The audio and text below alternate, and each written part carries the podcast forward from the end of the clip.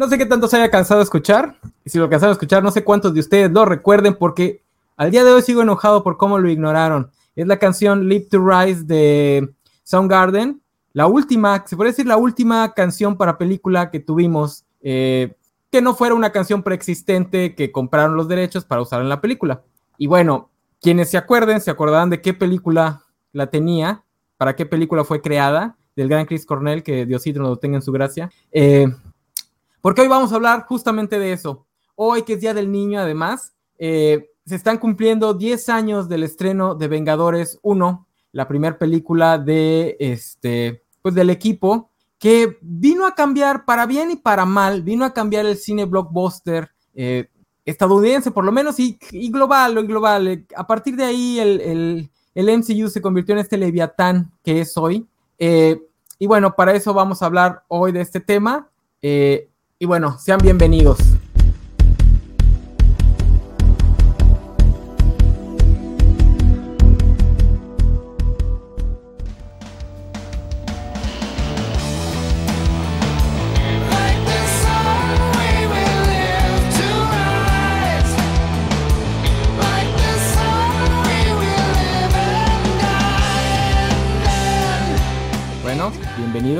Dije. No vean el desmadre en que tengo en mi cuarto, por favor. Estoy en, estoy en limpieza de, primavera. Eh, como ya les dije, vamos a hablar de Vengadores, que hay muchas cosas que no se hablan, por lo menos en la, en la blogosfera hispana, hay muchas cosas que se han olvidado de cómo era el mundo antes de esta película, porque el MCU inicia técnicamente en el 2008 con Iron Man 1, pero realmente eh, fue hace 10 años que que vivió para levantarse, como dice el buen Chris Cornell. Y para hablar de eso, hoy tengo una mesa bien chiquita, pero pues ponedora, porque traje al buen Valentín García. Eh, eh, chiqui, ni tan chiquita, pero bueno, vamos a, vamos a echar el chisme. Este, porque ya, porque ya tengo 40 años, no por otra cosa. Ponedor, pues tampoco, pero luego hablamos de eso. Mi querido César Castañón, el enano sensual. Oye, qué bueno, nuestras bueno, pues todavía no pagan las, todavía no, no pagan el muestra de los trapos niños que tenemos, pero este igual vamos a mostrarlos. Yo traigo una playerita de el, el Arc Reactor de Iron Man de Tony Stark y es una playerita de Thor y aparte de los cómics, porque para ti los cómics son lo bueno, no, no, no esas porquerías de las películas. Oye, este... Eh, no, pues fíjate que no, ¿eh? Desde que salió el MCU, desde que salió Vengadores, es que nos dicen tan temprano y estoy escribiéndole, Dios ayuda a los que madrugan, mi Dios, mi buen Luis Juárez. Pues sí, tan temprano, así no nos van a poder ver. Por cierto, por, primero, por primera y única ocasión, en abril, estamos saliendo a las 2 de la tarde. esto se está descontrolando. Oye, me está diciendo que no, le mandaste el link. Ay, perdón, es que yo no lo mando el link, no me gusta mandarlo por Twitter, porque y menos ahorita que es de que va a ser de Elon Musk. No manden información confidencial por Twitter, muchachos. ¿Qué tal si se nos mete Elon Musk a la transmisión? Hablando de, de, de, de, vatos multimillonarios que seguramente nomás se dedican a hacer chingaderas y a que no les cobren impuestos como Tony Stark. Elon Musk viaja con Pero oye, volviendo un poquito a tu, a tu ponencia inicial, este coincido bastante contigo. ¿Le pasas el link a Biscochan, perdón?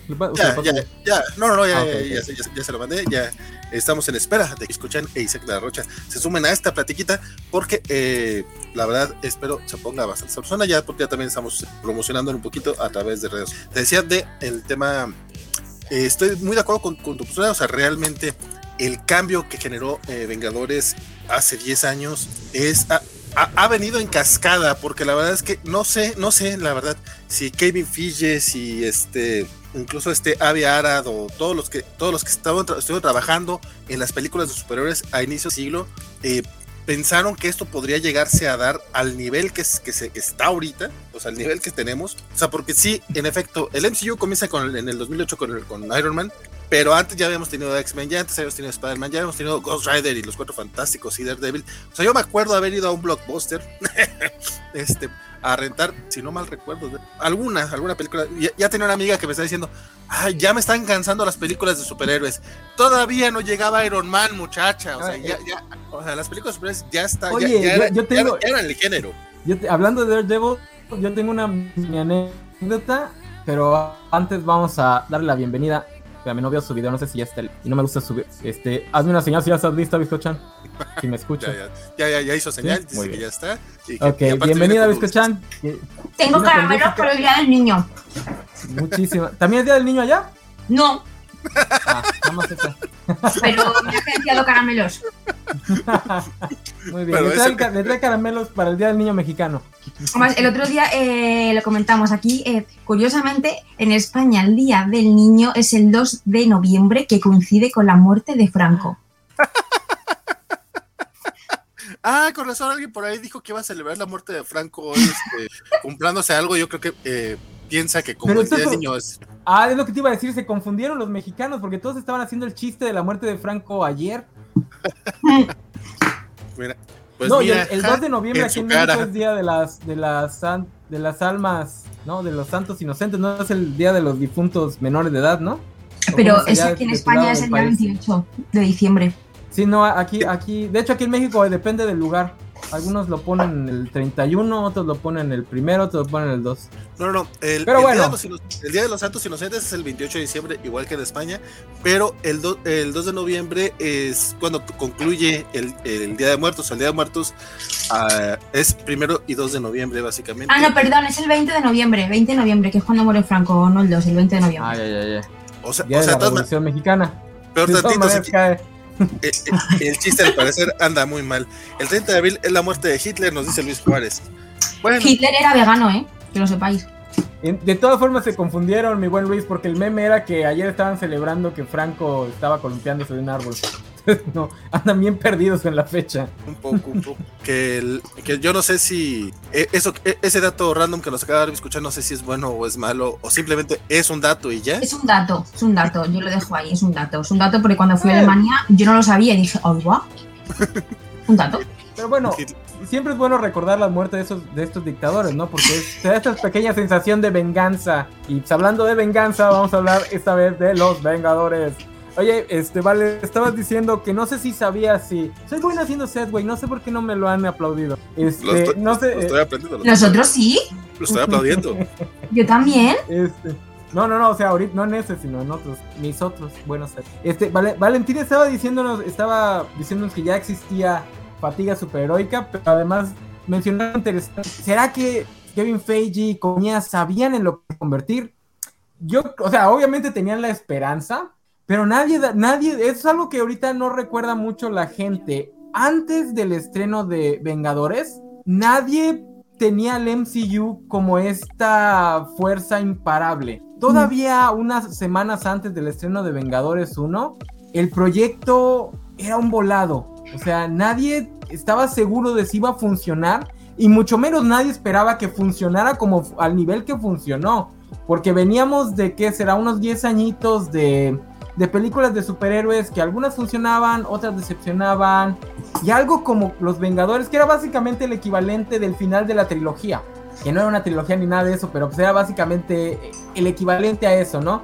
Que además, este, algo que nadie recuerda es que ese año la gran película, la que verdaderamente todo el mundo esperaba con ansias, era el final de la trilogía de Nolan. Era Batman eh, The Dark Knight Rises. Vengadores era así como, ah, vamos a ver si está chida o no. Pero ya, una vez que Vengadores se estrena, casi hace 10 años, porque se estrenó aquí en México para el fin de semana del Día del Niño, las estrenaban una semana antes que en Estados Unidos. Este, ya una vez que se empieza a ver que va a pegar, sí, ya a los 15, 20 días ya se ve que el mundo del cine gringo cambió por completo, ¿no? Es la primera película en rebasar no sé cuántos este, millones de, de dólares. Eh, es la primera película que genera ese de, güey, ya la vi cinco veces. Que sigo sin compartir la, la- la actitud, pero bueno. Deja tú, Este, no solamente no, comp- hablando- no, no solo- espérate, no, solo, no solamente no compartes la actitud, que yo la vi en aquella época 10 veces, este, tampoco estás compartiendo que Isaac de la Rocha ya está aquí con ya nosotros. llegó. Isaac, bienvenido. Hola. ¿Ya estás en la nueva casa? Sí, ya estoy en la casa. Es- es- está, eh, qué bueno que te acomodas porque estábamos viendo tu frente, compadre. Oye, me supongo que nadie aquí tiene hijos, ¿verdad? Por eso es que podemos estar aquí. ¿No tienes Sí, hijos, no, no, Isaac? yo no tengo hijos. No, solo tengo dos perro. perros muy grandes. Sí, no, no, Sí, no tienen So- hijos. Sofía iba a venir, pero o sea, a media semana se acordó que tenía obligaciones del Día del Niño y pues ya. Nah, que no tenía hijos. Se, ac- se- acordó enseguida, se acordó enseguida. Me, lo- me dijo que sí en vivo, pero saliendo del programa se acordó. Dijo, ay no, Ya. que tengo una hija, no puedo. Tengo una hija. Oye, Sí, a seguramente la está. Eh, lo- lo- lo- lo- ahora que lo mencionas, me sorprende entonces que Spider Games tenga programados dos programas cobachos hoy. Porque acaba ¿Por de grabar, está grabando, él sí tiene hijos y acaba de grabar. No, no, no, pero ¿por qué te sorprende que deje a sus hijos para venir a la covacha? Cuando lo hemos visto hacerlo en vivo. ¿Qué de eso te sorprende?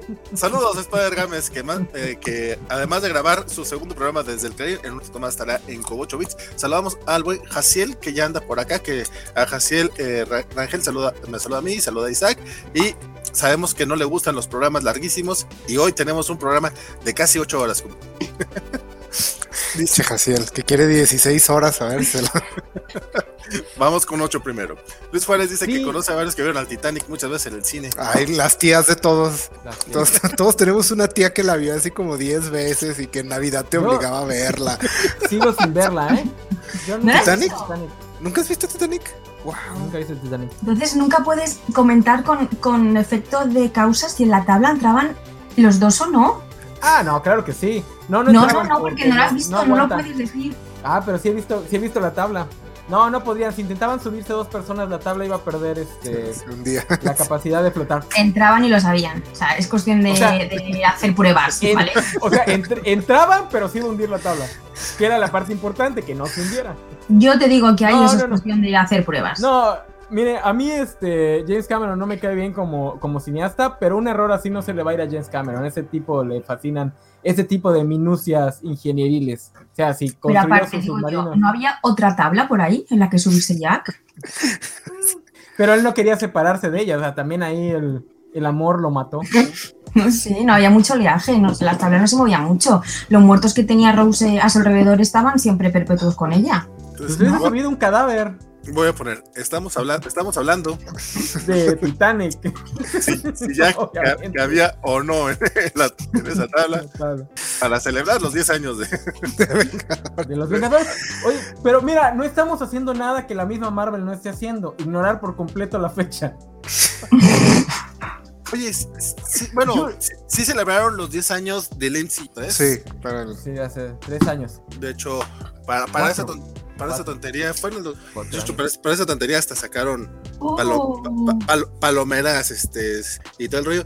Pero sí creo, como bien, como bien mencionabas tú, Arano, y para regresar al tema, este, que Vengadores sí es un parteaguas bien cabrón. O sea, yo siempre he, he celebrado y aplaudido la, la parte de cómo eh, Kevin Feige y Marvel Studios en general, o sea, él como cabeza, pero pues, todo el estudio, cada vez se arriesg- eh, tomaban riesgos, cosas que antes no creíamos posibles, pues se, se aventaban simplemente a, a hacerlas.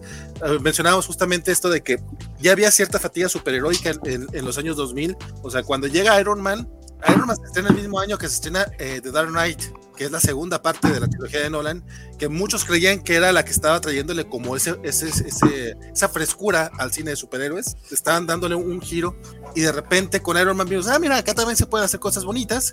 Digo, todo mundo, a todo mundo le gusta Iron Man, que los más eh, haters del MCU. La uno. No, la película, la película, no el personaje. Sí, sí, no, Iron Man. la- Iron Man como película. La primera, bueno, sa- salvo Biscochan, creo que todo- todos los demás este, sí les gusta la primera película.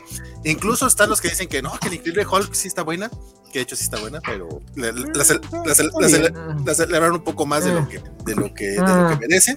Este, pero con, las- con los estrenos de Thor y Capitán América, como que fue algo flojón. O sea, yo, yo o sea, conozco gente que sí les gustan, pero por ejemplo, yo obviamente las fui a ver al cine, porque pues yo, yo, a fin de cuentas, digo, si fui a ver Morbius, que no falla a ver esas cosas, ¿no? Y me, gustaron, pero también era, yo estaba en el mismo feeling que la mayoría hasta que salió Vengadores. O sea, para mí lo que, lo que logra Joss Whedon, que podrá ser una persona que le pide a, a sus actrices, que les pregunta a sus actrices si van a mantener o no este, el embarazo, no, no se niega que el vato pueda ser así, pero lo que hace en Vengadores, la verdad es Uno. que es... Sí, sí, en Vengadores. No, no, no, no, no dije la era de Ultron, lo que hace en Vengadores es algo que realmente no creíamos posible en ese momento. Y no es nada más el hecho de que, ah, es que presentaron los otros héroes en las otras películas y aquí no. Eh, logra una, una película blockbuster que teníamos años de no tener. O sea, sí, sí teníamos éxitos en taquilla, pero yo creo que justamente desde Titanic 10 años antes no teníamos esta película que ah, llevaba a la, a la gente en masas al cine. O sea, creo que no tuvimos algo similar a Vengadores hasta ahora en Spider-Man No Way Home, que también, o sea, y. Y sí, sí, Endgame, Endgame podrá tener más taquilla que Vengadores o Guardianes de la Galaxia podrá ser otra apuesta que yo también la celebro bastante, pero lo que se logra en, en esa primera película del 2012 es algo que fue irrepetible. Yo incluso he comparado el éxito del MCU a partir de Vengadores con lo que logró Star Wars en su momento y mucha gente, se enoja. Y yo digo, güey, es que, o sea, a lo mejor en, en, términos de tecnología no, porque también Lucasfilm lo que, lo, que logra en, en cada, cada así sean, sean, secuelas, precuelas, si estén mal hechas o no, este, como la como el episodio 2, lo que logra en tecnología Lucasfilm es otro, es otro pedo y ayuda mucho a la cinematografía, pero como fenómeno eh, mediático y social, eh, yo, sí, yo sí comparo bastante el MCU a Star Wars. Mm. Y con producción fílmica también, porque algo, o sea, para lo mucho que se usa la frase la fórmula Marvel, se habla muy poco de realmente cuál es la fórmula Marvel, porque lo que Whedon hace es presentar una fórmula fílmica que encaje bien con el proyecto que, que tenía Marvel a largo plazo. Porque antes de Vengadores, las películas se tomaron sus libertades. Por ejemplo, nadie recuerda que en Iron Man 1 todavía estábamos en la era de los héroes tienen que ser realistas y, tienen que tener problemas este, psicológicos y ser darks. Y llega Iron Man y tiene una escena bailando con las azafatas y la fregada. Y luego Thor te rompe ahí una taza y le mete fantasía. Cuando yo antes de que saliera Thor decía, ¿cómo van a hacer este a un vikingo espacial realista. No, simplemente no lo intentan. El Capitán América es la que menos se arriesga porque pues, es la más de guerra y la fregada. Y que además de las tres fue la menos popular. Pero bueno, sin contar a Iron Man 2 que odiada. Este, llega Vengadores y Whedon lo que les da es dar la fórmula del blockbuster, que es tener un montón de escenas que no tienen nada, que no tienen ninguna importancia realmente. Porque si ustedes ven los blockbusters con ojo crítico, hay muchas escenas que son para que te pares al baño. O sea, se explotan cosas y gritan y corren y se disparan. Y no, o sea, te las puedes perder y no pierdes el hilo de la historia. Entonces te puedes parar a comer tus palomitas, pegadas. Entonces, lo que hace Whedon es en estas que a mí me aburren mucho, por eso es que yo lo noté. Cuando la película entra en esa, en esa etapa, y por eso es que siempre me han aburrido las de Bay, por ejemplo. Porque cuando empiezan la, ah, que la, la carrera de carros y la fregada, diga, ah, esta parte es irrelevante, así que me aburro.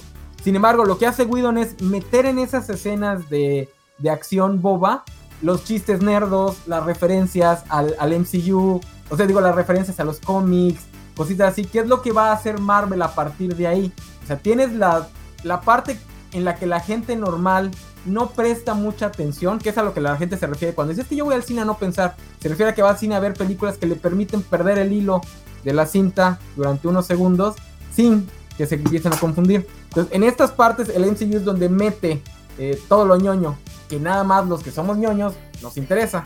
Y eso empieza realmente hasta, hasta Vengadores. Porque Vengadores tiene un tercer acto larguísimo en donde realmente no pasa nada. O sea, una vez que empieza la pelea con los Chitauri, la historia es absolutamente de nada, más que ellos madreándose con unos, con unos alienígenas genéricos. Y es larguísimo, es un tercer acto extremadamente largo. Pero, es una de las partes más De hecho, yo diría que la pelea es el cuarto acto. Este, porque en sí el, el, clímax de la historia, o sea, porque el tema de Vengadores es, ¿podrán este grupo de cinco personas juntarse y ser amiguitos? Y eso lo resolvemos cuando deciden juntarse y ser amigos, defender. Entonces ya la última es celebración, o sea, son los fuegos pirotécnicos de ya cuando ganaste. ¿sí? El videoensayo de, de, de Movie Bob este, dice lo mismo y dice, los últimos 30 minutos de la película son Kevin Feige haciendo un baile de, de, festejo de que le salió bien. Porque esos 30 minutos nada más son eso. Pero, bueno, de lo, las cosas, las dos, que lo que dice Vale y lo que dice el nano. Este, en cuanto al, como al impacto que tuvo Vengadores, este, yo creo que el cine tiene una o dos películas así importantes cada década. Pero Vengadores fue tan trascendente que durante, que como todo buen fenómeno, benefició y arruinó el cine a la vez, porque casi a partir de ahí y hasta ahorita creo que estamos empezando a salir de eso, mucha de la reacción a toda película de superhéroes era la pregunta de ¿es o no es Vengadores? Este, básicamente, el, por ejemplo, creo que Liga de la Justicia es el mejor ejemplo lo importante que es Vengadores y lo buena que es lo importante porque fue una película que se disparó en las rodillas en su desesperación de convertirse en Vengadores. Y, nos deja ver lo buena que es Vengadores por lo mal que lo hace, porque hace lo mismo. O sea, marca todas las mismas casillas que Vengadores, pero todas las marca mal. O sea, si tú lees la receta de cocina es la misma, te debería salir el mismo platillo. Y sin embargo, Liga de la Justicia es, es mala. O sea, Vengadores sí es un producto de estudio hecho por comité, bla, bla, bla. Este, tan lejos como puedes estar de cine de autor como se puede, lo que quieran decir. Este, Vengadores tiene alma. Es, es una película que se siente hecha con, cariño porque lo que mencionan, este, todas esas escenitas que hay de relleno, Whedon las usa también para, para establecer personalidades, por ejemplo, que te caigan bien los personajes. Los personajes cuentan estos chistes, pero los usa para darle una personalidad a cada uno. Ah, son simpáticos, son... Eh, este cuenta chistes de este tipo, este cuenta chistes del otro tipo. Eventualmente creo que el problema del MCU se ha vuelto que ya no utilizan esos chistes para reforzar a los personajes, sino que los utilizan ya nomás para llenar huecos. Pero aquí sirven de, mucho, o sea, para que te encariñes con estos personajes para cuando llega la, batalla final.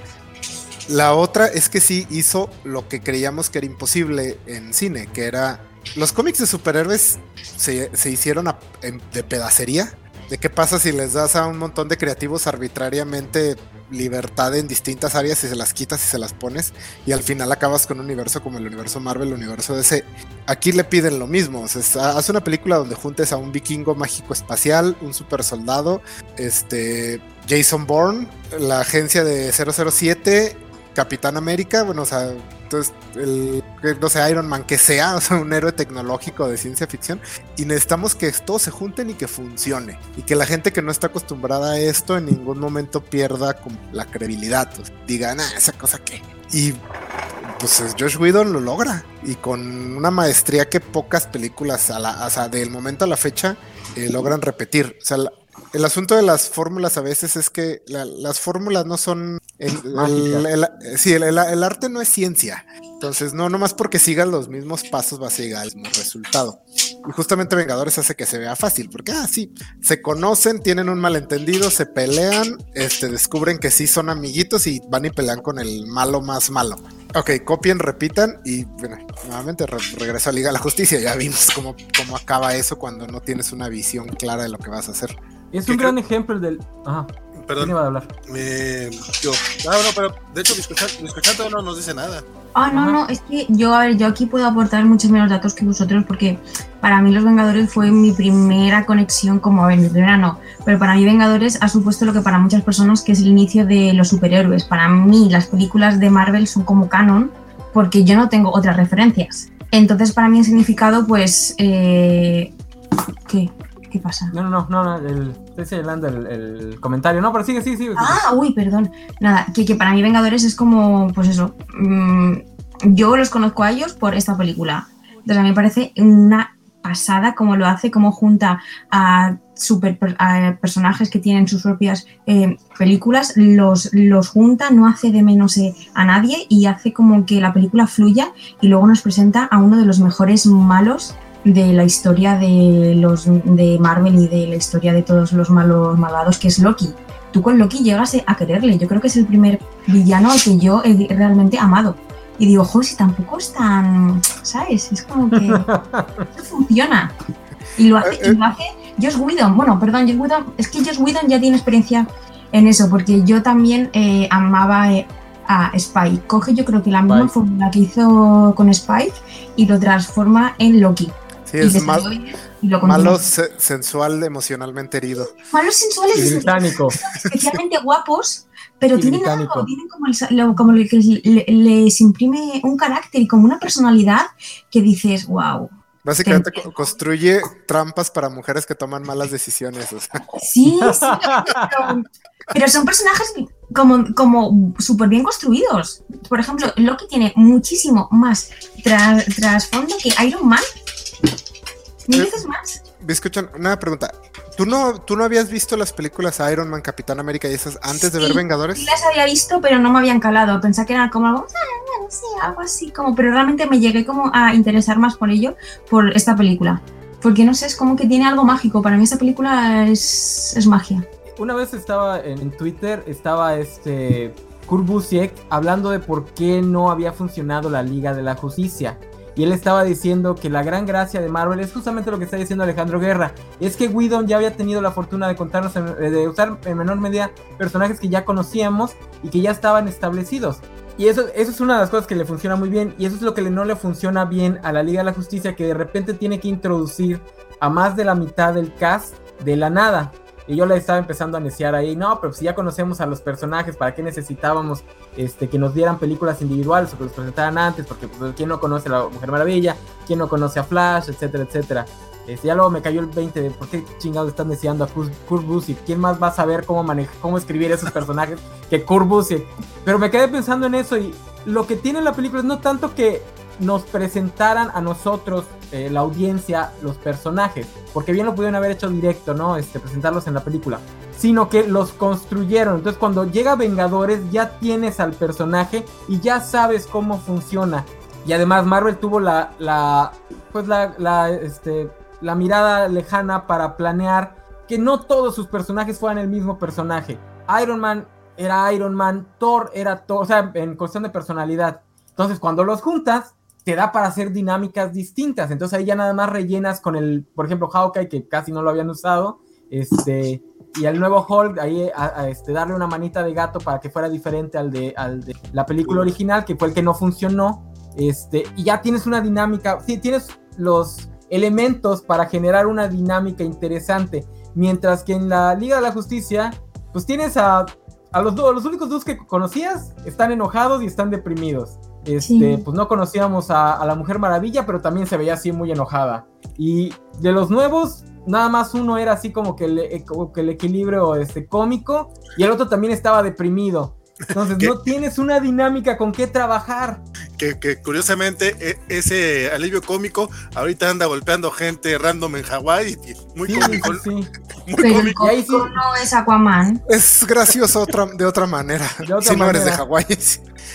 Este, creo que algo interesante aquí, este. No, es que perdón, Aquaman es Jason Momoa, o sea, ese sí no tiene. Pero, pero yo, lo considero como la parte cómica, ¿no? Porque ese señor ya con su cara sonríe, aunque, aunque esté enfadado. Yo, eh, eh, representado, o sea, no, soy de Hawái, pero si fuera de Hawái, yo agradezco mucho que sea Ezra Miller y no Jason Momoa, que esté haciendo el desmadre. que Jason Momoa, chingados lo sacas de tu casa si se te pone loco. Al rato van a tener que llamar a Jason Momoa para que lo, para que No, pero este, yo le preguntaba, escuchar, porque eh, mi esposa Vengadores fue la primera película de, que vio y no tuvo como ningún problema en entenderle. Es que no había ninguno, te lo explicaban todo súper bien con tres frasecitas eh, que dijese cada uno, sabías cómo era el personaje. Sí, y es que escucho que mucha gente menciona eso de que es que Marvel presentó a sus personajes antes. Y es cierto, eso te da una ventaja. Pero no, lo no es estrictamente necesario, o sea, no es, no es excusa para Liga de la Justicia. De hecho, creo que Liga de la Justicia el problema que tiene es que no te presenta a, tus a los personajes, te los explica. O sea, la Liga de la Justicia se detiene y te dice, ok, aquí está la Wikipedia del personaje, este le pasó esto de niño y luego está triste por esto y está así, la, la, ok, ahí está, personaje uno. Y luego, siguiente escena nos vamos a detener y te, otra vez te voy a presentar. Aquí no, o sea, Vengadores no, nunca dice, ay, pero la gente no va a saber qué es, cómo funciona la cosita que trae en el pecho Iron Man o de qué está hecho el escudo del Capitán América. y yo digo que no es necesario porque unos años después James Gunn repitió la maniobra con Guardianes de la Galaxia. Varios años antes, la serie animada de Liga de la Justicia lo hizo, donde el, el, capítulo piloto es básicamente una película de una hora veinte, una hora diez, y te presenta a la Liga de la Justicia. Y se Entonces, Sí, o sea, no, no era necesario. Claro que ayuda, y ayuda a construir el universo, que aquí era el objetivo, no nomás construir a Vengadores, aunque supongo que en su momento era el objetivo a mediano plazo. Pero eso es lo que hace, te presenta a los personajes como personas, no como piezas de parafernalia, que es el error que cometen muchas películas, que es, este, sí, mira, esto es lo que hacen y este es el juguete que te vamos a vender y este es el... y aquí no, todos tienen una personalidad y saben que eso es lo importante. El caso de Loki, Loki es un personaje bien interesante, pero no es un personaje bien interesante en esta película. Pero tiene tanto carisma que carga a los Chitauri, que son un ejército de villanos desechables, en sus hombros cuesta arriba y no, nunca te te lo cuestionas. Y aún así, la forma en la que lo presentan en la película es ad hoc con el tipo de personaje que es, porque la razón por la que Loki es tan empático con la audiencia es porque sí es un villano, es un hijo de puta, pero es alguien que está en una cadena de mando en un puesto incómodo. Porque esa es la, esa es la tragedia de Loki, ¿no? Él, era, él lo educaron para ser heredero cuando todo el mundo sabía que él nunca iba a poder ser el heredero de Asgard. Que el mucho iba a llegar a tesorero, una cosa así. La mano derecha de su hermano a lo mucho, pero lo educaron con la idea de tú podrías ser el nuevo rey de Asgard, hijito. También Odín es un padre horriblemente malvado. ¿Cómo te lo presenta la película? Pues introduciéndolo en una jerarquía este, villanesca, ¿no? Te presenta que él no es el villano villano, él está trabajando para alguien más. Y ahí ya, ya con eso, todos sus actos van a ser interpretados de forma distinta. ¿Ves? Ah, ok, él es básicamente el, el, jefe local de, de, esta oficina, pero él tiene que responder contra alguien que por lo que estamos viendo, ese otro alguien sí es bastante malvado, ¿no? No vemos al, líder, vemos al, al, chacho del líder, pero es así todo feo y la fregada. Entonces, eso es lo que hace la película, reintroducirlos en, ¿qué será? Creo que Iron Man es el que tiene más tiempo para, para reintroducirlos. Creo que sí son varios minutos. Y como bien dices, los introduce como personajes, como personas, no como no como lo que los ñoños, o sea, los introduce para el público masivo, no para los Exactamente. O sea, un ñoño sí te va a decir, mmm, ¿por qué no explicaron que el escudo del Capitán América es vibranio? Así no van a entender por qué pudo, pudo soportar el golpe del martillo. Una persona normal ve que Thor le pega un martillazo al escudo y el escudo aguanta y dice, ah, un escudo muy chingón. Eh, exactamente. es que es algo que los ñoños eh, perdemos mucho de vista. Que, o sea, así como nosotros empezamos a leer cómics y, y, la primera vez que viste el escudo del Capitán América fue la lógica que tuviste. Pues sí, el escudo está chingón. No necesitabas saber que era una mezcla de adamantium y vibranium que repele las ondas, bla, bla, bla. Y así es como aborda el MCU al público en general. Ok, entendí, el martillo está, está chingón y está pesado y no cualquiera lo puede levantar. Ok, entendí, el escudo está chingón. La, eh, persona lista, ok, persona lista, pero que si se enoja, cuidado.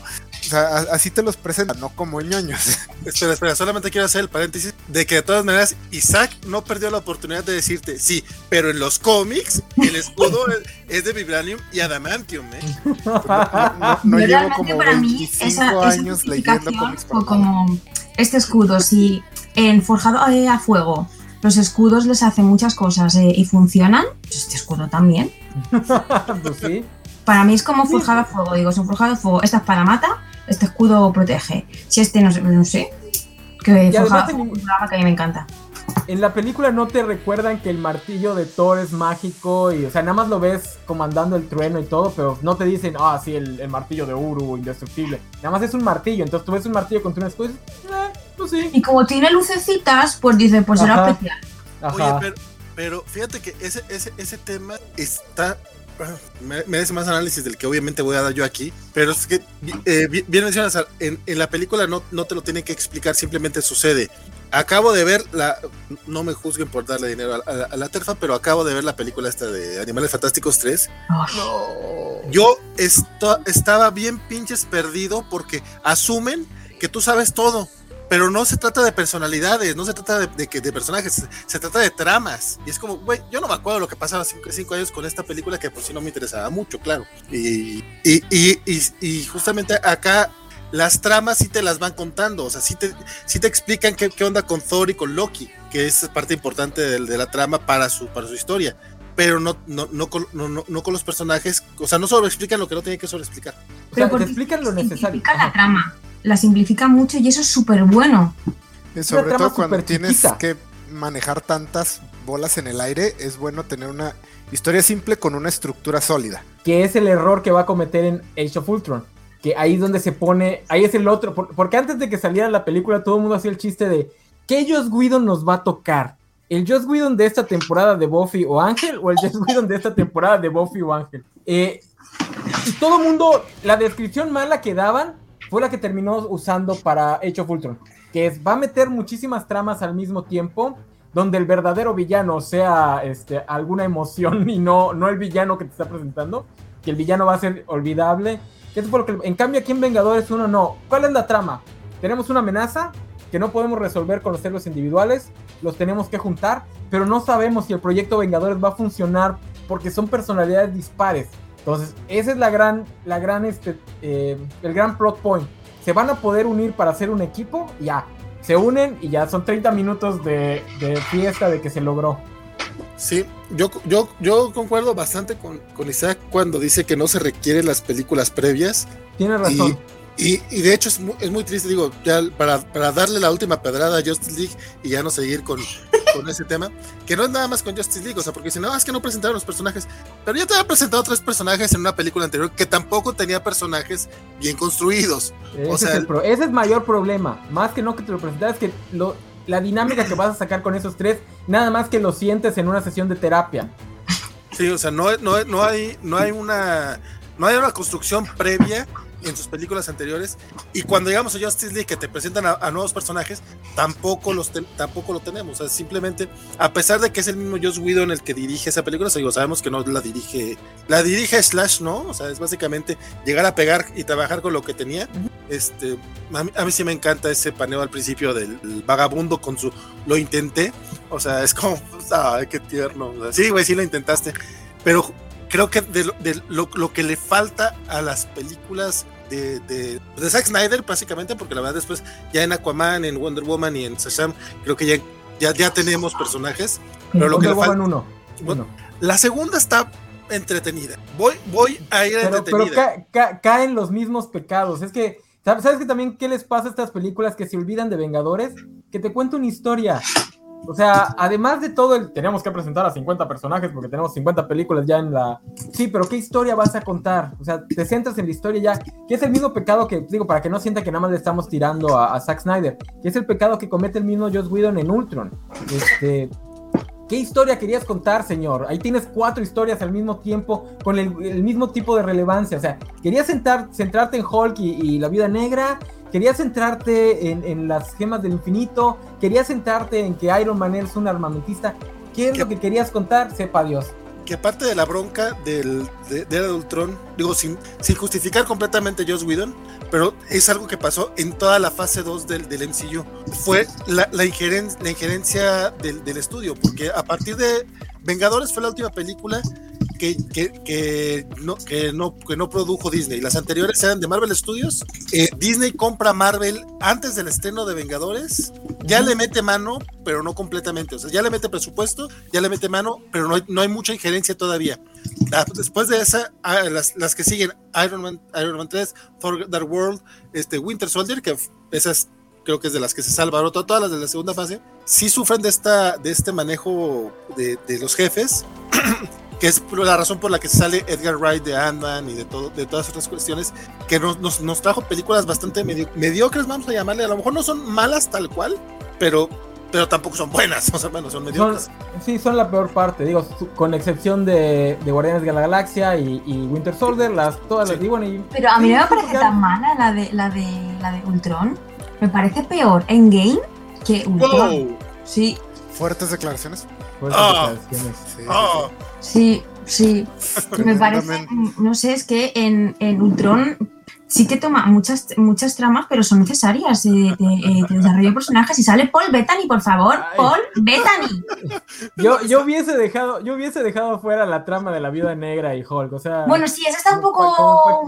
Sí, porque luego no tiene como mucha relación. Venga, va, esa te la compro. Pero lo demás, Paul Bettany. Mira, lo, de, lo, lo, de la, lo de la casita de Hawkeye, y yo soy muy fan de esa parte. Qué bonito, eh, qué bonito. Pero no tenía nada que hacer ahí en la historia, o sea, quiso hacer un como quiso hacer lo que hicieron las tortugas ninja en la primera película. Ay, vamos a mover a los héroes a esta, pues esta casita en la campiña y, y verlos ahí siendo americanos. Pero, Pero no es bonito porque te enseña que. No, que está muy bonita, está muy bonita. Humana. De hecho, yo esa escena la siento como que Josh Whedon tenía tanta trama que no había podido meter ese, eh, más escenas de las que le gustan donde platican donde platica, y son sí. personas y todo. Entonces lo metió todo en dos escenas, que es la escena de la fiesta al principio y la escena de la casita, Eh, porque tenía que barajear tantas cosas que dijo, bueno, las, la, lo que me gusta va a estar aquí y aquí. Y ya lo demás, este... Por eso digo que Whedon comete el mismo error que Zack Snyder, porque en, escenas individuales Ace of Ultron funciona. Digo, la escena de Thor donde, donde está alucinando a Heimdall. A mí me encanta porque en el fondo puedes ver a tres, tres estatuas que tiene el cráneo de un lobo, el cráneo de un carnero y el cráneo de un ciervo, que es una referencia a Wolfram Hart. Entonces esa escena me encanta porque además está Idris Elba y Pero pues no tenía nada que hacer en la película. Este, no, nunca, había nunca había captado esa referencia, Sí. Todo el mundo este, decía, no, ahí está Beta Ray Bill. Y yo nunca le vi la cara de Beta Ray Bill. No, es el cráneo de un lobo, el cráneo de un carnero y el cráneo de un ciervo. Wolfram Hart. Este. Qué mamón. Ahorita llegaremos a esos problemas que tenemos como ñoños de estar viendo a Mephisto en las cortinas. Este, Dice Luis, Juárez, Luis Juárez, este, coincide con Discochan, dice a mí me gusta la era de Ultron, pero le sobra como media hora. Como media hora, sí. A mí, a mí no me molesta eh, Age of Ultron, este, pero la, la, bronca es esa, o sea, después de Vengadores, de repente las siguientes películas sí se sienten. Era difícil llegar al, al, mismo nivel que habías tenido en Avengers, pero, pero sí se siente como, ay, no sé, quería algo más. Y lo tuvimos en Infinity War. Infinity y, War. Y a pesar de lo que diga Biscuchan en Endgame. Eh, creo yo que esas películas, a las de la fase 2 y a Era Tron, les pasa maximizado lo que le pasó a Iron Man 2, que eh, van, van, montados en su propio hype. Ajá. Y creen que lo que los que la que la gente quiere es lo que los niños quieren. o sea, todo. No. Ajá. Todo. Es todo. Sí, todo.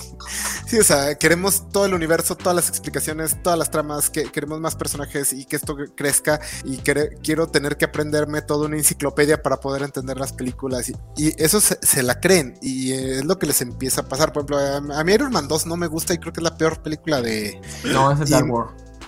Thor de Dark World. Tal vez, pero como si, como si quiero mucho a Thor, la pongo arriba. No, no, la peor es Iron Man 3 y Iron Man 2. Mucha, Muchacho, no me vas a ganar mi amor, en amor por Thor, pero la segunda de Thor es aburridísima. ¿Qué dices? Es buenísima. Aburridísima. es el peor villano, el peor villano de todo el MCU. Bueno, es que también está el de Guardianes de la Galaxia. Pero, pero, Lee, pero Pace, Lee Pace por lo menos tiene carisma que hasta con verle su cara pintadita de azul te lo transmite. En cambio, Eggleston le pusieron una máscara que ni siquiera te das cuenta que es. No, no, no. Es... Este, pero sí, les pasó como eso. O sea, que el pueblo Iron Man 2 tiene, te presenta muchísimas tramas, un chingo de easter eggs, que este, era una película básicamente diseñada para hacer videos acerca de qué, cosas que no notaste en la escena tal de Iron Man. Y eso les pasa mucho a Ultron, le pasa mucho a Thor de Dark World. Y entonces sí, es a las películas de esa segunda etapa. Y es el pecado de DC. O sea, ese también es, el pecado de DC. Porque ah, creyeron, finalmente creyeron que eso era el éxito de Marvel. Pero, en el caso de en el caso de DC, eso viene desde los cómics. Acuérdate de los teasers de Crisis Infinita o no sé qué chingadera, que eran estos pósters bien mamones que donde venían pistas de todo lo que viene la y Yo me acuerdo, yo me acuerdo uno donde, donde ponen a Superman llorando y, así el equipo editorial, creo que hasta Dan Didier salió a decirlo, oh, vean que Superman está llorando, quién sabe qué crisis se avecina. Y la gente así de, güey, lo han tenido llorando desde hace 10 años, ya ni siquiera es nuevo. No, pero sí, por eso también para, para minorar el, odio contra DC, ese es exactamente el problema de DC y es lo mismo que le pasa a Ultron. Yo no creo que ninguna de las películas del MCU hasta el día de hoy sea mala, mala. Son malas en comparación al promedio y mal, muy malas en comparación a las mejores ni siquiera Iron Man 2, ni siquiera Thor The Dark World. Esas son las que se acercan más al término de realmente ser malas películas. Yo creo que son palomeras, te entretienen y hasta ahí. Eh, pero, pero sí, no, no, no son buenas. Yo sugiero que, que, que Biscochan, todos los mensajes que nos manda por el chat privado, los diga en voz. Sí, por favor, eh, porque no leemos el. Es que yo tengo abierto el de comentarios y no veo el, privado. vale, es, que, es que me acabo de quedarme súper soqueada. Eh, no sabía que Eccleston salía en Thor 2 es Malekith de Accursed, es el villano. o sea, no lo picaba para nada. No, ¿Y cómo lo vas a ubicar si trae una máscara que ni siquiera deja ver? Este, o sea, pero, pero, pero mira que me miro el cast, esas cosas, que pasó como sin pena y sin gloria, pobrecito Eccleston. No, y aparte, Eccleston es de los que está muy, muy enojado con, con, el, con Marvel y de los que no regresaría jamás a trabajar con ellos, a menos de que le avienten mucho dinero como esta Natalie Portman. O oh, bueno, Eccleston, ya fuera un poco de tema, Eccleston para mí es un buen doctor, pero no llega a las olas de los zapatos a mi querido doctor 11. no, llegan, no, llega ni a los del 10 ni a los del, ni a los del 11. Pero el 11 es el mejor doctor. Un día, si queréis, lo hablamos. 11 forever ni a los del 12 ni a los de la 13. La verdad es que Eccleston está bien. Eccleston está bien. Me gusta más Eccleston que Capaldi. A mí Capaldi me cae bien, pero es que también fue el primer doctor que vi. Pero después hablamos de Doctor que no, ni siquiera la ha terminado. Este, digo, también en un poquito en defensa de Marvel, Eccleston sale peleado de todas sus pones. O sea, es como Jean-Claude Van Damme. O sea, todos por donde pasa termina peleado. Siempre siente que asfixiaron su alma artística. sí, bueno, y tal vez Thor The Dark World la considero la menos mala porque he visto rumores de cuál iba a ser la película cuando la tenía la directora de Wonder Woman. Que ella quería hacer una historia de amor de Star Crossed Lovers entre Thor y Jane, que tuvieran que eh, moverse por los nueve reinos. Y este, pues cuando me enteré de eso sí me dio una ira asesina contra Kevin Feige por no haberla dejado hacer esa historia y haberse ido por esa estupidez que hicieron en Dark World. Es, es, que... es oficialmente la razón por la que esta Natalie se enojó con Marvel, porque le quitaron, le, quitaron, el trabajo a Patty Jenkins. Y curiosamente, esta se llama Thor Love and Thunder, o sea que puede que hayan rescatado algo de esas, de ese pitch original para convencerla. Bueno, yo he visto el tráiler y estoy flipando con el de Thor. Ah, sí. Tengo, tengo, un hype, tengo, tengo un de todos, lo juro, ¿eh? Cuando, cuando, cuando salió el avance, me ¿ya lo viste? Yo, no, lo voy a ver mañana en las news. Velo ya, ahora, ahora, yo, espérate. O sea, en serio, eh, tengo unas ganas enormes de ver eso porque juntan a Thor, que me encanta Thor, y a mi querido llamado Star-Lord. O sea, Star-Lord, ese gran personaje. Me, me encanta Chris Pratt. Aquí estamos dejando en claro en la covacha que somos fan de, de Chris Pratt para que no venga James Gunn a regañarnos. James Gunn, no tenemos nada contra Chris Pratt. Nos encanta Chris Pratt. No, a mí no, a mí se me hace súper. A mí sí. Jo, en, Jurassic Park hace un papelón que lo flipas. Blue, me conoces, soy yo. La neta, igualita. De los, de los cuatro Chris, de los cuatro Chris es el menos talentoso, así que. Fíjate que, que Chris Pratt creo que estuvo el problema de que nació en la época equivocada él, hubiera estado perfecto en los 90 en la época de las estrellas de cine. porque no es un gran actor, pero es increíble, esmático. Sí, es un gran actor, porque en Pasa Recreación. No, no, no, o sea, actuar bien de ti mismo no es como tan. No, y, siempre hace el mismo papel, le sale muy bien, pero siempre hace el mismo papel. ¿Y sabes cuál es su problema en el MCU? Que su papel, su lugar en el MCU ya lo tiene ocupado Jeremy Renner. Porque él es el actor que le vas a vender al sector más conservadorcito del público. Típico güero, este, pues, nada muy locochón. Pero ese papel ya lo tiene, ya lo tiene este Renner, porque como además es viejo, ahí Renner le gana en esos puntos, porque además de todo, es un galán que ya está viejecito, en cambio Chris Pratt todavía está joven. Cuando envejezca más, va a ser más famoso Chris Pratt. Cuando empieza a hacer sus... Ajá. nos pregunta quién se trae a divorciar de Ana Farris. y, luego, y, luego, y, luego, poner en Instagram, tú sí me vas a dar hijos sanos. que, no lo, que no lo dijo así también. Sí, no lo dijo así, o sea, sí fue un, fue un error. La verdad, Chris Pratt y Un error, James Gunn, no, no nos regañes, James Gunn. Chris Pratt y Anna Farris son como pareja, creo que la pareja más atractivamente olvidable del mundo. Son tan genéricos, son dos personas rubias, atractivas. Más si te los cambian ni cuenta te das. Ajá. Los dos están súper genéricos, así como. O sea, son personas muy bonitas. Chris es rubio? Chris no es rubio. Chris es castaño medio. Y. Ah, yo, vivo en México, o sea, yo, yo casi soy rubio aquí. Y cosa más clara que también es castaño claro. Sí, no, estamos en México. más clara que yo es rubio. Sí, sí, es diferente estándar acá. Sí, sí, sí. o sea, yo veo, yo veo una escala de colores de taquero. Ajá, es el, es el estándar donde Ana Taylor Joy puede ser una mujer de color. Este, a mí la verdad es que Ana Farris me cae bien y súper guapa. Entonces... Ella es rubia, él es castaño. Super genéricos, o sea, son, parecen de esos que vienen con los retratos cuando compras un, retratos y vienen. Son los que te imaginas que te vas a encontrar en Walmart cuando vayas a Estados Unidos. Obviamente no, porque vas a encontrar puro gordo, pero son los que tú te imaginarías que te encontrarías en Walmart caminando. Pero bueno, para que vean el gran trabajo que fue también el casting de Vengadores, porque esos primeros seis actores, ninguno salió bueno, sí, Jeremy Renner es un poquito problemático, pero ninguno salió mal estrella. Y no es. Bueno, Mark Ruffalo ya era, ya era famoso, ¿verdad? Sí, sí. ya era famoso. O Johansson ya estaba también en, este, cabalgando la fama, ¿verdad? O, o apenas empezaba. Yo creo que la de mayor estatus era Scarlett Johansson. ¿Sí? Eh, y Iron Man. Y Iron Man. No, porque llevaba como 15 años en rehabilitación. Ya, pero tenía como, como, 8. mucha fama ese nombre, ¿sabes? Ah. Sí, no, Robert, Robert Downey, o sea, todo el elenco, todo el elenco de Vengadores creo que es, los, los, cogieron en el momento correcto. O sea, cuando podían cobrar menos. Exacto. cuando estaban dispuestos a vender su alma. porque si bien este, este eh, Mark Ruffalo er, era famoso, era famoso clase B. O sea, él era el coprotagonista de Electra, no era el protagonista, él era el coprotagonista de Robert Downey Jr. en Zodiaco. Y Electra, ¿cómo se llama? Jennifer Garner. En, Jennifer Garner. Y a todos nos caía bien porque es adorable Mark Ruffalo, creo que es el, aparte es, es, es de los actores cuya figura pública el vato es así adorable. Es, casi, casi, ese sería mi compa, aunque seguramente no, y te vería feo, porque sería muy raro que, que, que seas compa de, alguien así, pero bueno. este, pero e, ese es el estilo, pero todos los demás, también este, eh, el que le hace de Loki, este Tim Hiddleston, apenas estaba agarrando fama. Eh, Robert Downey Jr.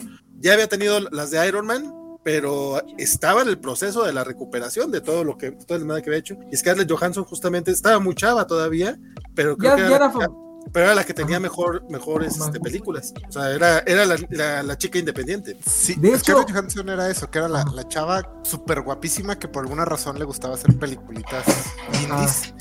Y esta fue como el que la convirtió así en estrella de cine. Y eso que ya había hecho una película. O sea, Chris Evans, Chris Evans, había salido de, de, de, de, copia de Freddie Prince Jr. De Freddie Prince Jr., exactamente. Bueno, o sea, y, Johnny, Storm, que pues no es como.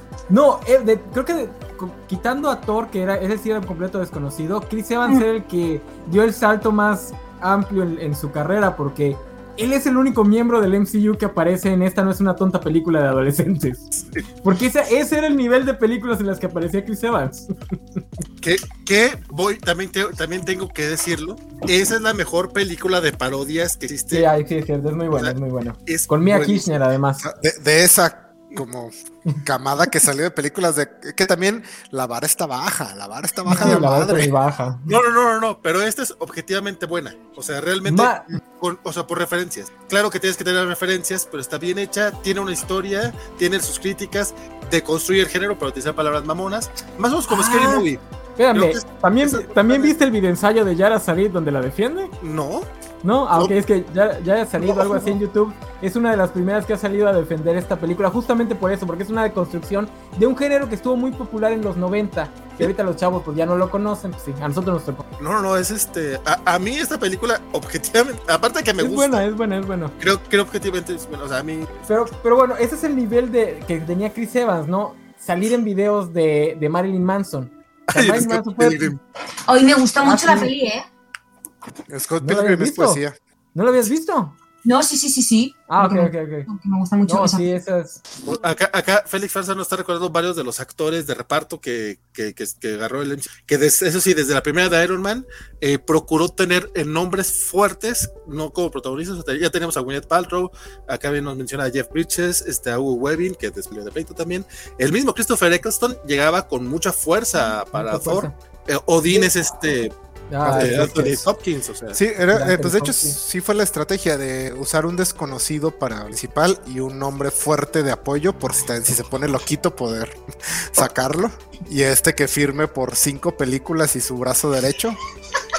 Sí, sí, sí, sí, esa, o sea, eso sí, antes, antes de la dignificación, ya Marvel Studios ya trabajaba en, o sea, se, escudaban en que somos un estudio chico e independiente para, para que firmaran ahí su alma los pobres muchachos. O sea, el único que lo hizo con gusto fue Samuel L. Jackson, pero porque ese cuate también es bien pinches. Sí, no, y él, ya había dado el permiso para Ultimates que se pareciera a él, ¿no? Y todo, o sea, sí, él tenía rato esperando ese papel.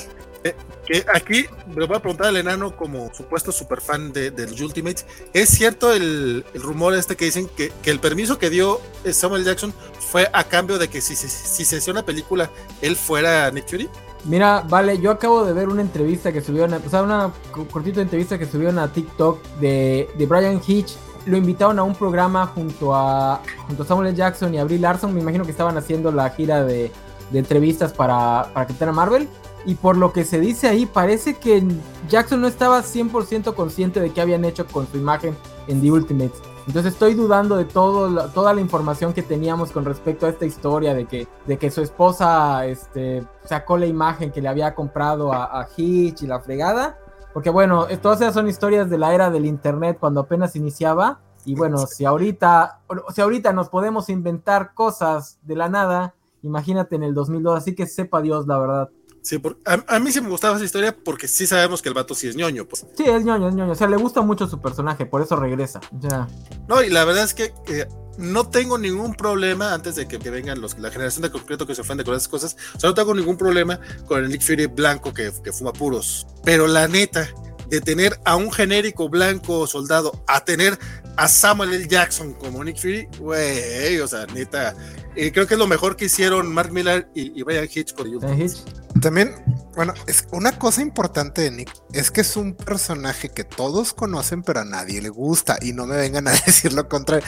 Es un personaje que no hace nada, o sea, está ahí nada más para llegar y soltarte exposición y decirte por qué todo está cabrón y pones tan a hacerse amigos y pones tan ir. Y así lo usan las películas. Entonces era muy, muy importante que tuvieras alguien con el carisma de Samuel L. Jackson. Sí, que cada línea le da un pues porque eh, Nick Fury no hace nada. no, no, aporta nada a la pinche trama más que parar un avión que, que, al parecer ni siquiera era el avión que llevaba la bomba. Creo que le dispara hacia el primer avión que ve. Pero él tiene la idea, chicos. Él tiene la idea. Es su, es su iniciativa Vengadores. Sin él no habría Vengadores. Sí, ese es el que tiene los correos de todos. bueno, eh, eso sí suena que es nomás el puro eh, pretexto para, para desarrollar la historia. pero nuevamente, nuevamente, Samuel Jackson. No, y además un actor que te pueda vender que es un personaje que los héroes pueden confiar en él pero que no es un, que es un personaje en el que no debería confiar nadie, porque esa es una balanza difícil de, llevar. Sus secretos tienen secretos. no, no, deja tú los secretos. El tipo de repente toma decisiones bastante moralmente dudosas, como manipularlos con respecto a Coulson. Yo no me acordaba que él mojaba en la sangre de Coulson las cartas. No me acordaba que Cody Smulder le dice, pero si Coulson siempre tenía sus cartas guardadas en el... Entonces, es un, es un personaje que tienes que ponerlo a hacer cosas de moral dudosa, pero te tiene que seguir cayendo bien. Y tiene que seguir cayendo bien a los personajes. Y que ah, los personajes no se vean idiotas Ajá, por seguirle la corriente. Sí, ándale. O sea, tiene que tener no solo la inteligencia, el carisma para tejerles estas marañas de mentiras y que no digas, ay, pinche bola de idiotas, porque no se van de ahí. Que, para que no, para que no crean que, nada más somos este Marvel fanboys, es exactamente lo que hizo la caricatura de. Bueno, en, en, sentido opuesto, pero más o menos lo que hizo la caricatura de la Liga de la Justicia con el personaje de Amanda Waller, que obviamente lo toman de los cómics, pero yo ahí lo conocí. Que es tener ese personaje que a pesar de que no tiene ningún poder, le crees que puede hablarle del tú por tú a los personajes que lo podrían destruir con un pestañeo. Que además, en el caso del Fury de Samuel Jackson, le agrega que además es carismático. Entonces, si te crees que, si te crees, si te imaginas a, todos los Vengadores yendo a su casa a tomarse unas cervezas, nada más porque sí. y aparte, eso de que a nadie le importaba el Nick Fury original es porque, de hecho, no, no hubo nada de drama por el cambio de casting. O sea, nadie dijo, ah, están haciendo negro al personaje y todo. Es cierto, nadie, primero que nada, nadie lo conocía. Pero no era negro de base. No, este, es Hasselhoff. Eh, Ese es Nick Fury. El otro también es Nick Fury. Es una película. La, foto que tenemos. Los dos son Fury. Este. El, sí hubo drama cuando, cuando, cuando lo hicieron en los cómics. Uy, que sí hubo drama. Pero ya para, ya para 2008, o sea, seis años después de The Ultimate, como que ya la gente estaba, ya estaba un poco acostumbrada, entonces ya no había tanto drama. Y y, eh, o sea, pero el drama solamente fue entre, entre ñoños los cómics. Cuando sale en cine, pues sí hay cine. Que es más o menos este eh, lo, lo, lo, que está pasando ahora con. Ay, güey. ¿Cuál, cuál, fue? Aquaman. Uy, no, con Natalie Portman. por ejemplo, con Aquaman sí me sorprende que no haya drama. Porque ese, güey, ese era rubio de ojo azul, o sea, no me. Pero porque es Mamoa y no hay drama con ese señor, no puedes hacer drama. Es un, ese señor ha nacido para ser Aquaman, ¿te lo crees? y, es que además. Y si haces drama, sí te va. Y aparte dices, no puede ser rubio. Ajá, dices un rubio en el mar, como que no, a menos que sea visto. Es que no, cuadra, no. sí, tiene que estar morenito. Como ñoño, tengo que decirlo, o sea, es que ese es el chiste de Aquaman, o sea, que el vato no, como es este mestizo, él salió rubio cuando todos los otros no lo son. Y, sufre mucho por ser rubio. Supongo que esa narrativa ahorita causaría demasiados. Y mira, afortunadamente escogieron, como escuchan, escogieron a alguien que no le molesta tanto a la gente. Nick Fury es el tipo que con una sola palabra derrumbó el Mjolnir, el en el suelo de la luna. Sí, es ese tipo de personaje. Bueno, el del MCU no, el del MCU yo no me creería que pueda hacer eso con Thor. Por lo menos no con un susurro. Con algo un poquito más complejo, chances. Dice que Jason Momoa es un viejo sabroso. Pues como el único que, el único que ve en el error en ese sentido es Spider Games, que dice que está muy pandroso. ¿Qué? ¿Ah, no te ha tocado que Games se queje de, de Jason Momoa? Pues No, odia no, porque no, dice no que parece que apesta. No puede. Ese, ese hombre, ese señor es Dios de la tierra. Oye, aquí Luis Juárez o alguien más creo que ha estado bastante rato para que hablemos de, de lo mucho que beben de The Ultimate. Luis Juárez, te recomiendo que escuches mi podcast donde hago reseñas de todos los números uno por uno de The Ultimate. Ahí hablo de todas, las- todas y cada una de las similitudes y cosas que toman de, de esos cómics para. Yo creo que fue una sabia decisión que toman mucha de la estética, pero no prácticamente nada del, como del No, tema. no, no, no, del, del tema no. Sí, eh, pero creo que fue una decisión estéticamente hablando, porque ciertamente Brian Hitch este, sí se la rifó bien cabrón en cómo modernizó la idea de los Vengadores. es- pero también no, no, no tratan de ser el mundo cínico de The Ultimates. No, no, no. Y Hulk no es un caníbal, eso es un pro, un plus. Ese, es un pro. ese es un pro. Sí. Aquí Vale nos está poniendo la clásica escena de Hulk Ultimate donde grita que quiere matar a Freddy Prince Jr. porque está saliendo con su novia Betty Ross. Que es algo que gracias al cielo dejaron fuera del MCU. No, pero es que además The Ultimates, yo tengo la idea de que fue creada con la intención de básicamente hacer un, un guion fílmico para la futura película de Los Vengadores. Yo no me creo que ese guion no le hayan metido muchísima mano este, Bill Gemas, Joe Quesada y compañía. Porque soy muy fan de Miller, pero el nivel de calidad de esos dos volúmenes es algo que jamás en su vida alcanzó ni volverá a alcanzar. Entonces yo sí creo que la empresa estaba detrás de este proyecto justamente para venderle a Hollywood la idea de los Vengadores. Que bueno, ya el MCU hará lo que siempre hace, toma lo que le sirve y desecha todo lo demás. Que es lo que yo siempre les he aplaudido, este, porque si no tendríamos a Thor vistiendo botas amarillas nada más porque en los cómics las usa y tendríamos 20 minutos de explicación de por qué tiene que usar esas botas amarillas. Digo, no la- siempre lo hacen. ¿Eh? ¿Cómo? Porque las No digo, o sea, no, no, no, no las necesita, pero es lo que los fans querrían.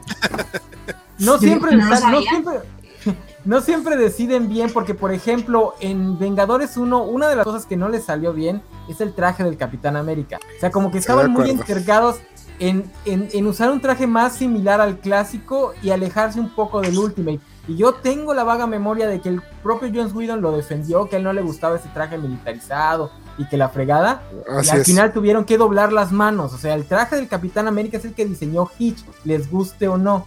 Sí, eh, de, de hecho, afortunadamente, como que sí hacen un, un- un análisis de lo que funciona o no funciona. O sea, que, que uno creería que eso lo hacen en todas las, en todas las empresas, pero realmente no sucede así. ¿Qué funciona, qué no funciona y por qué? Y el, y el traje de, de- de Steve Rogers, nada más lo ese, ese traje feo nada más lo vimos. Es que es importante distinguir entre curar, corregir y dar volantazos de pánico.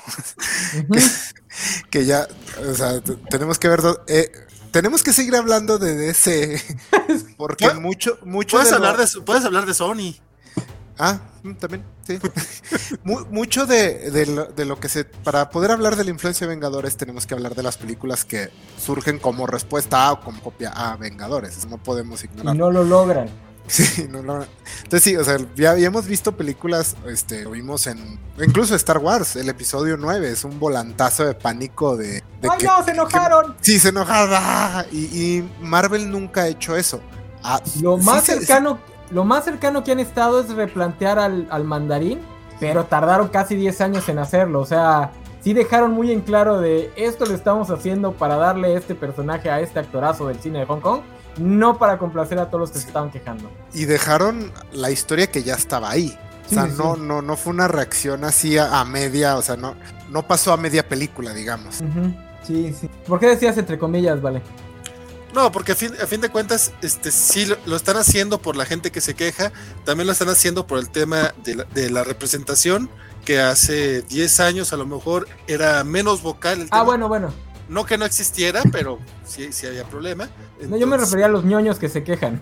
O sea, los que se quejaban de que el mandarín estaba feo. Fíjate que ¿Por sí qué? hubo, sí hubo esa pequeña respuesta después de Iron Man 3 sacan el, el cortometraje de All King, donde nos dejan Ah, claro sí, es cierto. Que existe el mandarín de verdad. Que, si hay un mandarín, este, que no era Guy Pierce, que tampoco era obviamente. A, mí, fíjate que yo, yo sí soy de, como buen ñoño cuarentón, este, yo sí yo, yo, yo, me quedo muy a mitad de, de, las opiniones en muchas cuestiones, porque por un lado me gustó el giro del mandarín, sobre todo, porque, sobre todo porque Ben Kingsley lo hace de una manera magistral, este, pero también me hubiera gustado que si fueran por, por, ese tipo de mandarín. No queremos el mandarín exactamente de los cómics, si no tendríamos este, esta cosa rara con anillos mágicos, que es extraterrestre. Una cosa así rara del mandarín. Los anillos son extraterrestres. Los anillos son extraterrestres. Y el traje que, tiene con una M en el pecho, y creo que estaba, sí estaba muy, muy, mal pedo, pero eh, un Warlord, ¿por qué no? Eh, digo, un... Como el que nos dieron, el que nos terminaron dando.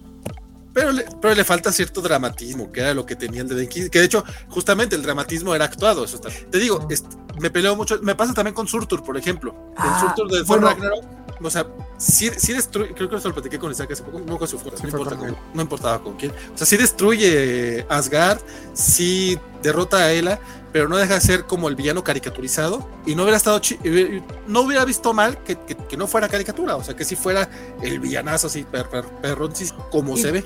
Es muy interesante que el MCU le ha rehuido mucho a dar ese tipo de villanos. O sea, el MCU lo más cercano que ha estado es Thanos, pero como que no le gusta tener este villano over the top que es un malvado, malvado.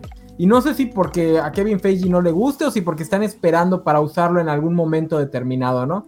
Para en algún momento sí plantearte este villano súper teatral y la fregada. Pero incluso Thanos este, tiene este, este detalle de que, aunque está totalmente equivocado, cualquier persona con dos dedos de frente lo puede ver. Aún así convenció a mucha raza de que sí es cierto, este, matar, a la, eh, matar a la mitad del universo es lo mejor, la mejor opción que podemos hacer. En defensa de Marvel, esa es una filosofía de Europa que existe, de la, la maltusiana. O sea, hay, o sea, siempre han existido filósofos que lo dicen. Este, pero bueno, digo, ah, para mí el gran, el gran este, problema del MCU es que no tiene buenos villanos, salvo con países en excepciones. Yo digo que también que a partir de la fase eso ya no es, no es cierto. Ya no es tan cierto, ya no es tan cierto. Pero, pero te digo, los mantienen muy low key. Ah, no, sí, y todos los mantienen muy low key. Y todos, incluso Thanos, tienen ciertas motivaciones que por lo menos puedes empatizar. En el caso de Thanos, es como, güey, eso funcionaría, eso tal vez funcionaría, no estoy a favor, eso tal vez funcionaría si no tuvieras un guantelete del infinito con seis gemas que podrías duplicar los recursos para que todo, para que des, o sea, la verdad es que es, esa pequeña parte se le olvida a toda la gente con deseos genocidas que apoyan a Thanos. Pero bueno, pero aparte de Thanos tenemos a Hela, tenemos al buitre, tenemos también incluso al a, eh, de la Galaxia 2. Creo que Ego es un personajazo, digo que Ego se, se mantiene en esta nueva tendencia de, en, esta nueva tendencia millennial donde queremos que los papás se disculpen básicamente creo que ya lo tenemos ahí desde ego pero oye pero también como que cada fase tuvo su, su, tipo de, problemática no porque la fase 4 es la, es la fase de la terapia grupal Ah, sí. que, justamente lo mencionaban el, miércoles en la covacharla. Eso viene de Iron Man 3. ya, ya, que a lo mejor estuvo adelantada a su tiempo, no sé. A mí no me gusta Iron Man 3. La he visto varias veces. Entiendo, sé por qué a la gente le gusta pero a mí no me encanta. O sea, creo que disfruto más Thor Dark World que Iron Man 3. A mí me gusta mucho Iron Man 3, pero más bien creo que el tema de que la, fase 4 ha sido la de terapia, ha sido, la fase 4 ha sido la de terapia acerca de conciliarme con mi pasado. O sea, eh, ha sido la fase más super millennial así de todas. No, cumplo las expectativas del mundo que me rodea y no sé qué pedo con los núcleos familiares. La fase fue 3 fue la de los papás malvados. Malvados. Donde el, papá que toma decisiones sabe lo que tiene que hacer para que todos los personajes se enfrentan a papás malvados. Pero algo que mencionabas de eh, Ella, este, y creo que Ella y Loki en Vengadores eh, son básicamente el, como la mejor ejemplo de lo que intenta Marvel con sus villanos, que es que, o sea, mencionan, nunca, ah, le han rehuido estos villanos super cósmicos, estos villanos que representan conceptos universales, caos, muerte, o sea, no, no, no hemos tenido un, bueno, no, te, no podían, pero no hemos tenido un Galactus, algo así. Eh, creo que la, búsqueda es por lograr lo que lograron con Loki y después repitieron con Ella. Es que es básicamente un villano de Disney. Es un tipo malo, malo, pero que es súper carismático y no te molestaría si empezara a cantar de repente. Entonces, que, es algo que pierdes instantáneamente cuando lo conviertes en un monstruo de CGI. Este. En cambio aquí, aunque la mayoría de sus villanos no les han funcionado, pues un par han funcionado. Y es más probable que tengas éxito con un buen actor, aunque le des mal material, que con un monstruo de, de CGI ahí que está flotando. Pues Que por cierto, ahorita, ahorita vamos a ver cuál, quién es el villano de Doctor Strange en The Multiverse of Madness. Que es realmente la primer película que inicia la fase 4 propiamente porque Black Widow, Shang-Chi y Eternals eran más como experimentos. Digo, Shang-Chi bien pudo haber estado en la fase 3 porque también tiene el papá malvado. Este, Black Widow pues nada más era para darle la despedida al personaje y Eternals que fue un experimento que a mí me gustó mucho, pero pues que así que digas, wow, qué, impacto tuvo en el MCU en general, pues tampoco. Eso, eso crees ahorita. Ah, bueno, sí, ahorita, ya cuando, Pero- ya cuando vean cómo la pueden reintegrar, ya, ya veremos. Pero además de la presentación de Dave Whitman, el- del tema de la espada obsidiana y los, y, y los Celestials, o sea, yo creo que el, el tema de los Celestials sí va a impactar mucho en esta siguiente frase.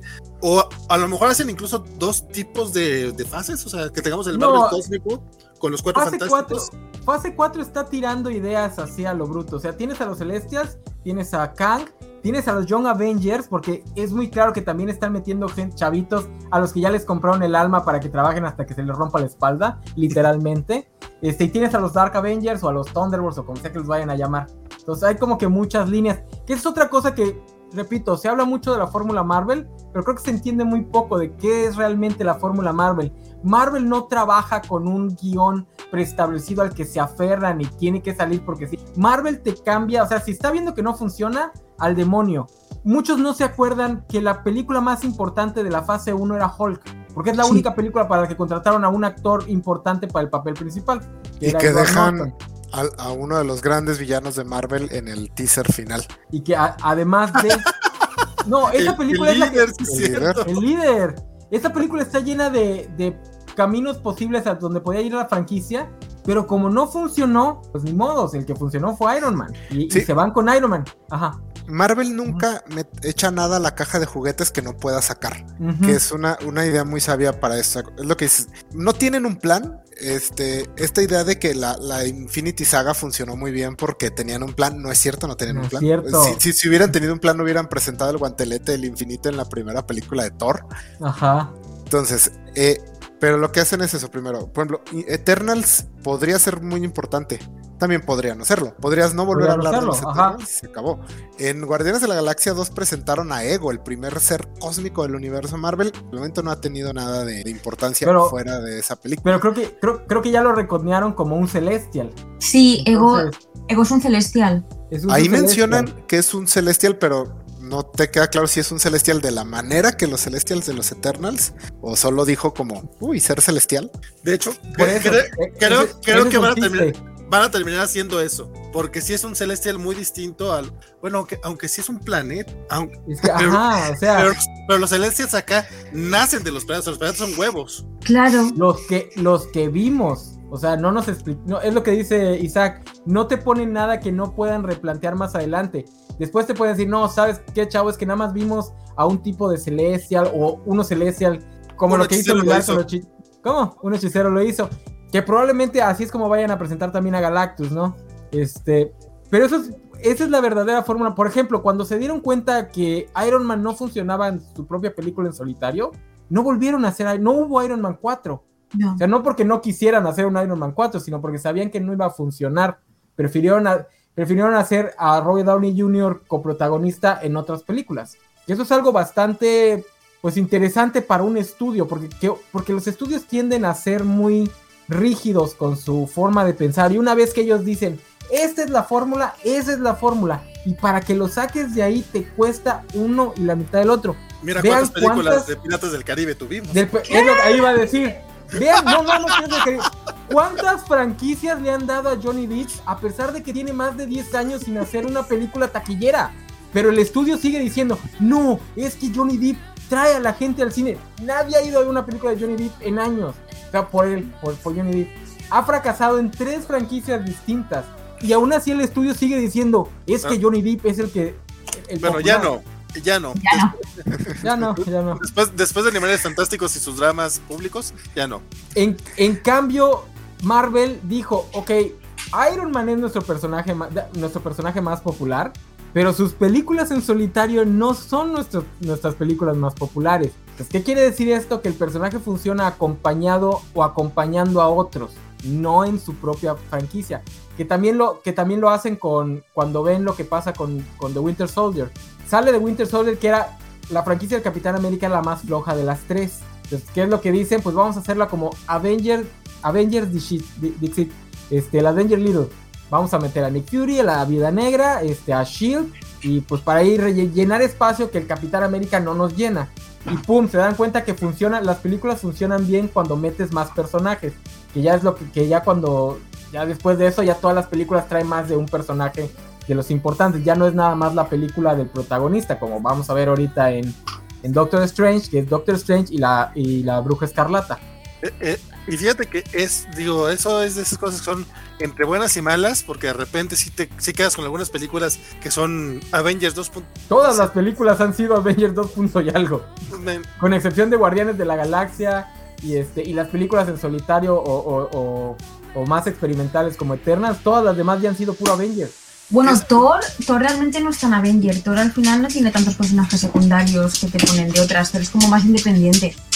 Pero Ragnarok tiene a Hulk. claro, pero es así, pero la segunda y, la primera son como ah, más independientes. Y, y Hulk es increíble verle siempre, así que no pasa nada. No, pero la, la segunda sale, la segunda sale todavía cuando no se habían dado cuenta de todo esto. O sea, en la segunda, la fase 2 todavía iban a intentar hacer cada su franquicia iba a ir por su lado, ¿no? Iron Man iba a ser Iron Man y no iba a llamar a nadie más, Thor no iba a llamar a los otros Vengadores. Ya luego con el problema que tuvieron con Iron Man, como que se dieron cuenta, y el exitazo que fue Winter Soldier, como que se dieron cuenta mm, mejor combinamos a los personajes y nos dejamos de, de esta subfranquicia. pero parte de lo positivo de eso es que ha permitido seguir, digo que, nuevamente, digo positivo, y pero también es algo negativo, que es uno de los problemas que luego tenemos en los cómics. Básicamente transportan todo lo bueno y lo malo de los cómics a la pantalla. Y parte de lo bueno es que podemos seguir arcos argumentales de los personajes de distintas películas. O sea, Iron Man terminó en Iron Man 3, sí, pero todo el viaje de Tony Stark sigue hasta Endgame. Y lo vas viendo de poco a poco, incluso todo el tema de su matrimonio con Gwyneth, Paltrow, con esta Pepper Potts, con, Pepper Potts ella, este, te lo van, te lo van mencionando en una, en otras, creo que en, creo que en las del Hombre Araña es donde le, le pide matrimonio y en la, en la de Infinity War es cuando ya están preparando la boda. O el mismo Hulk, que empieza todo este, toda esta, le llamaban la trilogía de la, de, de, que primero solamente es, solamente es Hulk, después solamente es Banner, y en la y en Endgame termina resolviendo varias de su Hulk. O sea, todo ese, todo ese arco de, de, de, Bruce Banner sí estaba planeado como tal para que fueran. Dice muy bien que Eternals va a ser relevante por el hecho de que tiene Harry Styles, porque tiene muchos fans. Y parece que parece que Biscochen está de acuerdo. Yo hasta hace como tres días me enteré que Harry Styles es cantante. yo también como buen señor, yo decía, ¿quién es Harry Styles? es un señor maravilloso. Yo me enteré de que odian a, odian a su pareja justamente porque es novio, es novia de él. ¿Quién es su pareja? Olivia Wilde, la odian. Ay, por eso tuvo todo el mame. Por eso tuvo todo el mame. Por eso tuvo la cinema. Ay, no manches. Estaba con Camila Cabello y lo dejaron. ¿Camila Cabello qué? Eh, Camila Cabello y Harry estaban juntos. Ah. Lo dejaron y fue un drama. si te cuento. está, más, está más guapo Olivia Wilde. Sí. Bueno, también creo que Olivia Wilde está más de acuerdo a nuestra edad. Sí, también. Porque también de Camila Camello, Camello, Cabello, como se llame ella, estoy tan viejo, me enteré, me enteré que, que, era importante hasta lo de los Oscars, que estuvo a punto de ganar la, la película de Cenicienta. Por, y yo así como que, ah, mira, yo conocía la película de Cenicienta porque Prime me, me ponía los, los comerciales pero realmente no sabía que era importante porque la actriz era, bueno, era famosa. Ni siquiera sabía que andaba con Harry Styles. Hasta ahorita. Hablando, hablando, de, hablando de fandoms, estos 10 años, gracias a Vengadores, el fandom ñoño es el que ha reinado. Pero ¿qué va a hacer el fandom ñoño cuando estos fandoms más chiquitos, porque el fandom ñoño es de nuestra edad, pero somos más o menos el espectro de edad del fandom ñoño. Pero pues ya estamos haciendo los viejos y ya vienen otros fandoms que tienen gustos más diversos. ¿Qué van a hacer los ñoños cuando, por ejemplo, el, el, breakthrough star de Eternal sea Harry Styles. Es un pinche berrinchote, pues qué más van a hacer. Lo que hacen siempre todos los fandoms. Que jovencito no está, tiene más de 25, ¿no? Y sí, sí, sí, pero es súper atractivo. No, sí, eso no lo niego. O Sí, o sea, claramente ya estamos fuera, porque yo pienso, y ese mocoso, ¿qué? ¿Qué le- Bueno, pues ahora No, ¿Qué hace no, tú, señor? estuvo en Coachella cantando con Shaina Twain con un mono de lentejuelas que lo petó. Fue lo mejor de ese festival. o sea, Ah, es que le gusta hacer drag, ¿no? También, por eso Sí, lo es que es chingo. Maravilloso porque se Sí, pone ya vestidos, collares, eh, maquilla, es como súper wow, súper divino. Es de esos hombres de que ya se salen de mi, de mi percepción de belleza, pero yo no le veo qué es lo que le verían de atractivo. Es como Peter Davidson. Sí, Como que... Sí, no, no, nosotros No, pues ya, ya estamos viejos, ya 80s. estamos viejos. Ya, sí. ya, tú- No, pero sí me da risa que, que los jovencitos del MCU tienen 25 años. O sea, Hailey Steinfeld, Pu- Pugh, son los, no- son los niños, o el propio Spider-Man, aunque el personaje sí tenga, sí sea adolescente. Son los niños, pero tienen veintitantos años los, los este, actores. De, de hecho, es, es interesante que el, el MCU para mí ya va a entrar, o ya, bueno, ya entró en la etapa de fandom tóxico. Sí. No, en el sentido que los el, la- el final de Endgame cerró y se ya se congeló. Ese es el canon del MCU. Y el MCU. Sí, cuando empieza el MCU, no está, estábamos tan, o sea, e- es difícil Todo pensar que, an- que antes de Vengadores nunca habíamos visto algo así. Eh, ahorita es difícil visualizar eso con tantas películas que hemos tenido, pero nunca habíamos visto algo así. Entonces Es lo, que, nos dieran estaba chingón. Ahora eh, no, ya, ya, ya vimos y ya, ya veo que ya los fans empiezan a Sí, poner pendejos. A mí, por ah, ejemplo, yo odio que, que, que quieran que regrese Iron Man. A mí me gusta que el MCU esté tratando de no regresar a ningún personaje que ya salió. O sea, Mira, ya salió el eh, personaje está bien muerto. y que se quede muerto y que no regrese jamás, Sí. salvo si algún día quieren hacer algún flashback. Y me Es que gusta es- que estén intentando sacar personajes nuevos, porque eso es lo que mató el género de superhéroes. Para todos los que se la viven pensando qué fue lo que, por qué el, el manga está triunfando más y por qué el superhéroes en los cómics no venden tan bien. Es eso, es que tienes a los mismos personajes contando las mismas historias una y otra vez, porque los fans que quedan, el pequeño grupúsculo de fans que queda, quiere seguir viendo lo mismo. Si les pones algo nuevo, se enojan. O sea, quieren ver a Batman en la misma historia una y otra vez. Y eso es lo que ya empieza a ocurrir con el MCU. Como ya hay un canon, ya empiezan los fans a exigir que les repitas lo mismo. Ok, ya terminaste con Endgame. Vuélveme a, vuélveme a hacer Avengers 1. ¿Qué dice? ¿Harry apoya qué? a Harry Al Potter, LGTBI Plus. Ah, sí. Pues también lo decía JK Rowling y ya ves. Si todos apoyan hasta que no apoyan. sí. Hasta que no apoyan.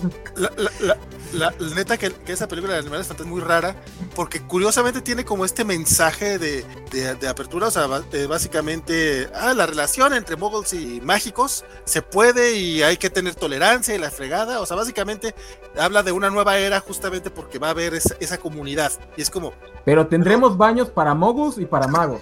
Y Pero- ninguno pero- entra al del otro. pero para empezar seguimos con el tema de llamarle moguls a los moguls. No, bueno, es que todos, todos tenemos un tío o algo así que dice, no, yo estoy de acuerdo con esto, pero, pero que no se decir en público que son esas cosas. Todos tenemos un tío así. Que dice, no, yo soy súper liberal, yo estoy de acuerdo con eso, pe- pero no, ¿cómo que se van a casar? No, no, no. Eh, cuando Y viste. no también tan, otra- no tan mayor, ¿eh? Que hay un TikToker español que está diciendo unas barbaridades sobre eso, que dice que los gays eh, deberían tener baños propios. Y es como, ¿Vas a ¿what tener, the car- fuck? ¿vas a tener carnet para ello? no sé, no sé, pero es Va a, haber, va, a haber un, va a haber un hombre guapo a la entrada y lo tienes que besar si quieres entrar. que no sé. Oye, eso que dice aquí el buen este. Ah, ya lo perdí. El que decía el capi- ah, Luis Juárez, que dice: Cuando viste el Cap América de los 90, todo te parece bueno. Eso es algo, como bien decía Isaac, yo igual lo decía al principio. Como que el mainstream ya no se acuerda cómo era el cine, y específicamente el cine de superhéroes, antes de Vengadores. Los que somos más viejitos y nos tocó la era en la que decir que ibas a ver una película de superhéroes hacía que la gente te viera feo. Sí Pero nos antes- acordamos. De Vengadores, que había? ¿Batman?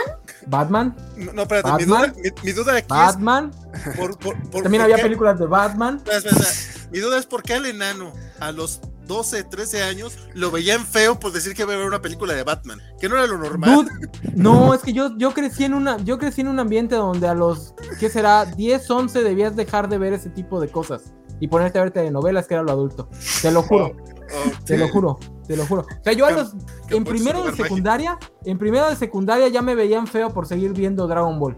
la saga de Cell y todo eso. Wow, mi secundaria estuvo llena de Pepsi Cards, de Wizards. Eh, a, mí, a, mí, me tocó esta pequeña época de un pequeño boom de superhéroes que neta era como, o, o al menos así lo No, pero a mí me tocó un poco más también como el enano. Y yo sí que es verdad que mi infancia yo la alargué muchísimo, pero porque yo quería y porque Andrea y yo podíamos, porque teníamos como nuestra burbuja propia. Y sí que se veía raro que, por ejemplo, yo siguiese jugando con las Barbies con 11 años. Es como, ¿qué haces cuando con Barbies? Eh, y Harry Potter, por ejemplo, Andrea y yo sí lo leíamos, pero de nuestra generación no éramos, no era común leer Harry Potter, era como para de niños más pequeños.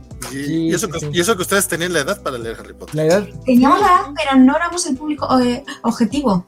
Eran No, niños y- y- más pequeños. Y, adem- El- y además el mainstream no aceptaba la idea de fandom. O sea, sí podías ir a ver las películas y ya decías, ay, me gustó y ya.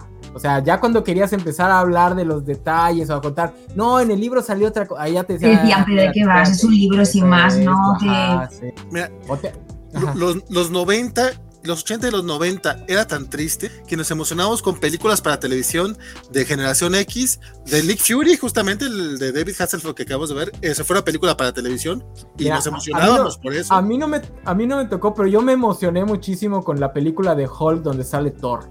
Que ahorita la veo y digo, wow, qué mala era. Pero en su momento, cuando la caché en Fox, en Reruns, dijo, wow, Thor, ¿cuándo voy a ver a Thor en una película? Por eso es que para mí, para mí cuando aquí en Campeche empecé a escuchar gente que no sabía nada de cómics, que adoraba, que adoró la película de Thor, para mí fue así de, ah, como el Grinch, mi corazón creció tres este, tallas ese día. Y luego se volvió a encoger. Después se cogió como cuatro, pero este, Sí, no, o sea, es lo que anunciaron una película de, de, de Steel con Shaquille O'Neal y era como, güey, tenemos una película. O sea, hazle como quieras. Y, y, y, y, tenemos una o dos películas de superhéroes al año y eran así de muy bajo presupuesto, no llegaban a todas partes. O sea, y, creo que un, es decir, dos ya era mucho. O sea, realmente eran te- así. y tenían que venderse con alguna fórmula preexistente de Hollywood, o sea, de superhéroes como tal no podían ser. Eran películas con un superhéroe, pero eran películas de acción, películas de, de crimen. Las de Nolan lo son, o sea, las de Nolan son películas de crimen con Batman de protagonista. No son películas de superhéroes. Que por ejemplo, a mí sí me gustan las películas de Christopher Nolan. Bueno, las primeras dos. Las Este, primeras la- dos me encantan. este, me encantan a mí. sí me gustan, pero a mí parte de lo, de lo que me molesta o de lo que me agüita es cómo se, cómo se, cómo se avergüenzan de- del género Del, de del superhéroe, género. que es lo mismo que lo que llega a ser también Zack Snyder, en- que- y es, Sí. la verdad es que es la razón por la que no tengo, tengo mi problema con, con- con las películas de ese güey, porque se avergüenza y aparte se aman las películas.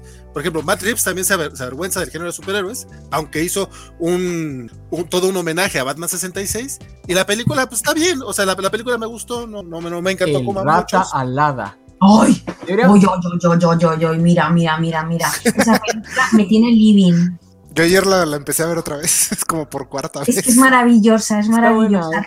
bastante. de- Me gustó de Yo, yo, le, yo sea, le voy a dar no el beneficio mal. de la duda a Reeves y voy a creer que se tomó tres horas justamente para arrastrar a Batman del agujero Darsen que lo tiene DC y traerle un tantito de este lado hacia lo superheroico.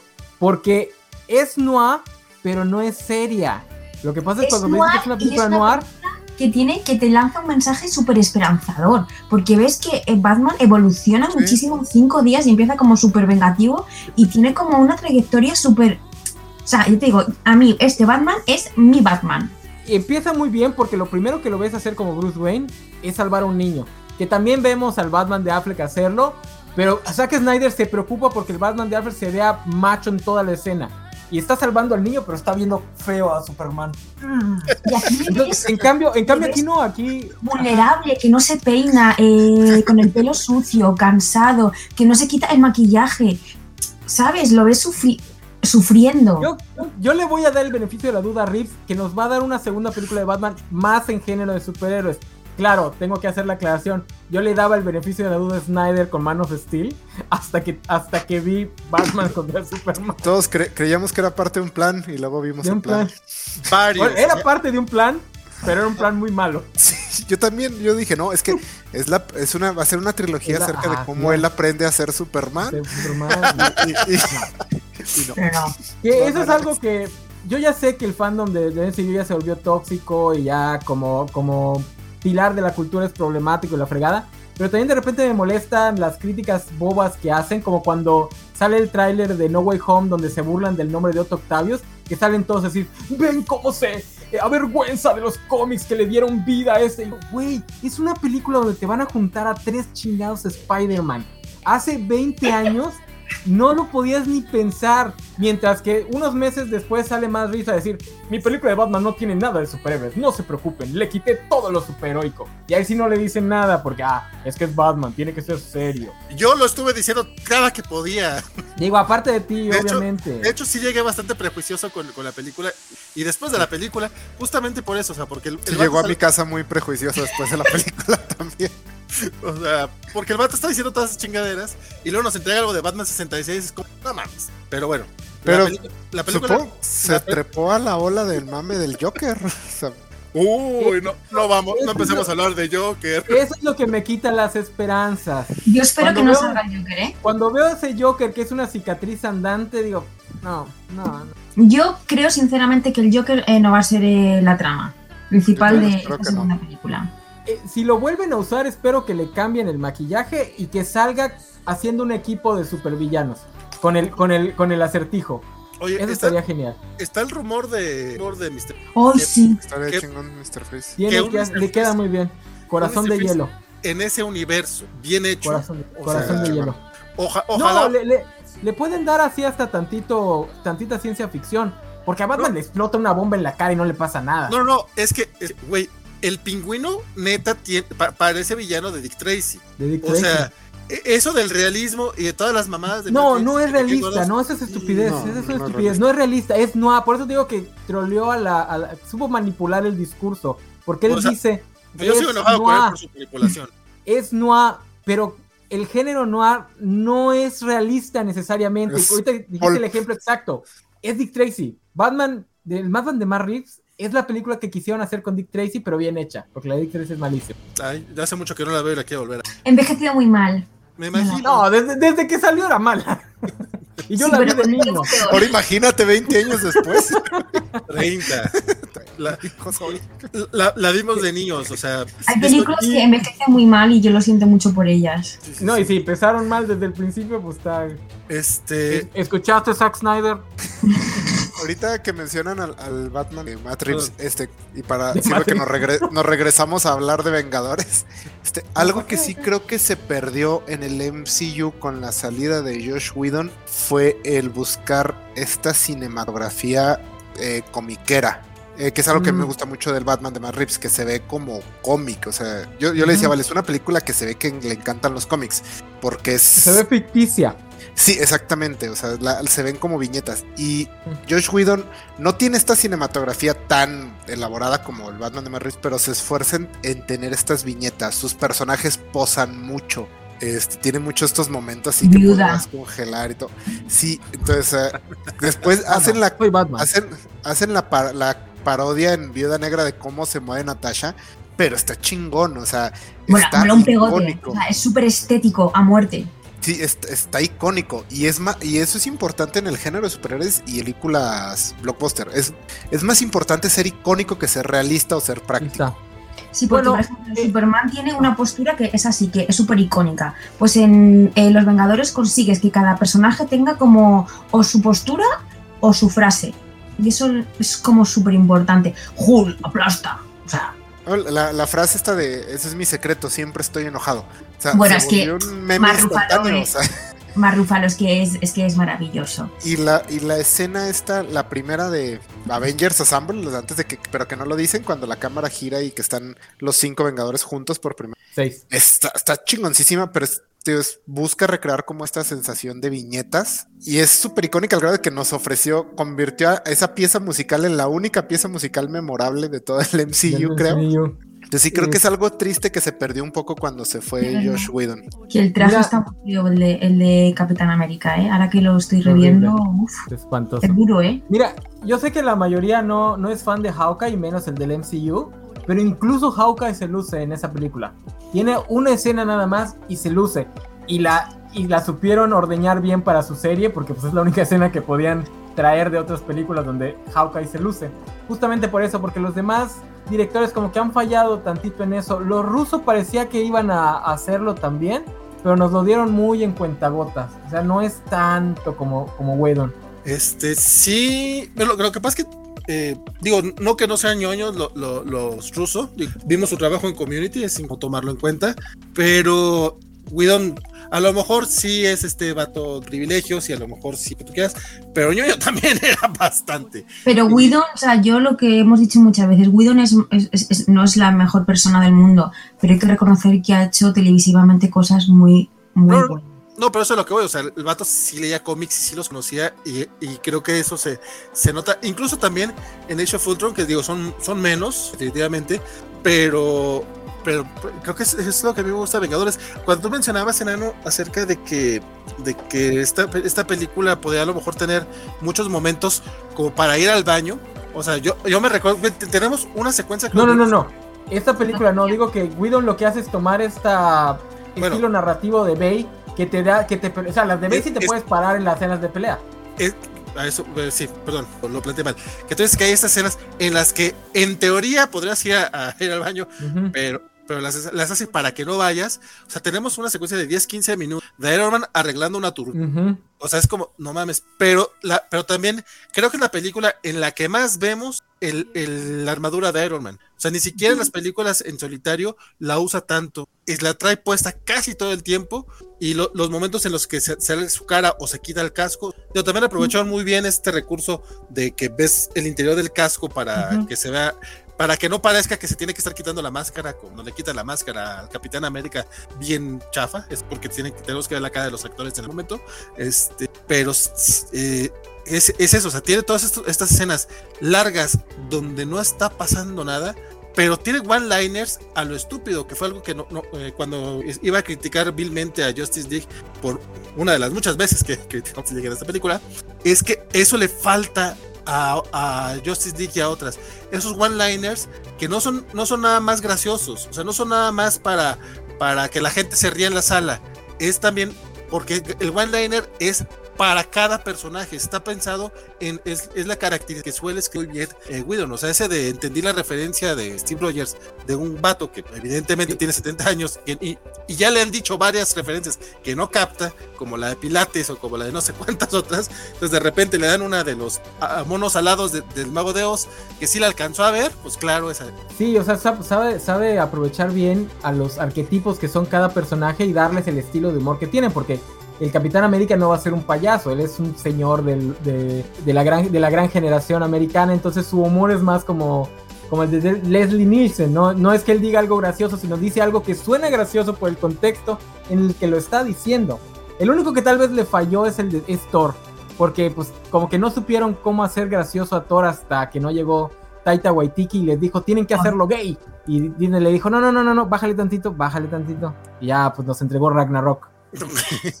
pero, eh, pero de hecho, de, entrada Thor, de ser mítico cientos de miles de años, no, no, no, me parecía tan raro que fuera eh, género fluido, no, no género fluido. Sexualidad, aventura. Sí. sí, sí, sí. Este, yo, yo no sé si van a ser canon o no lo de Star Lord, pero por lo menos. es canon. En nuestros corazones ya es canon. que, fueron, que, fueron pareja en, este, en estos años que han estado viajando por el ¿Ah, universo. ¿sí? Lo, que pasa es que por lo menos en el tráiler se ve que, que Thor quiere a Star-Lord. No, no parece que sea al revés todavía, pero sí que dice, no, es que tienes que volver a ver a la gente que amas. Y se le queda viendo Thor a, Chris Pratt. No me había dado cuenta de eso, qué guay. Muy, bueno. Pues ya, ya, ya, veremos, porque tal no lo va a dejar ir. seguro. Que, Thor sí era como el, Thor fue con el Vengador con el que más batallaron ah, trabajaron, por porque sí, sí se les dificultaba mucho hacerlo interesante. Este Thor tiene este problema que es el mismo problema que tiene Superman. Es un personaje muy básico.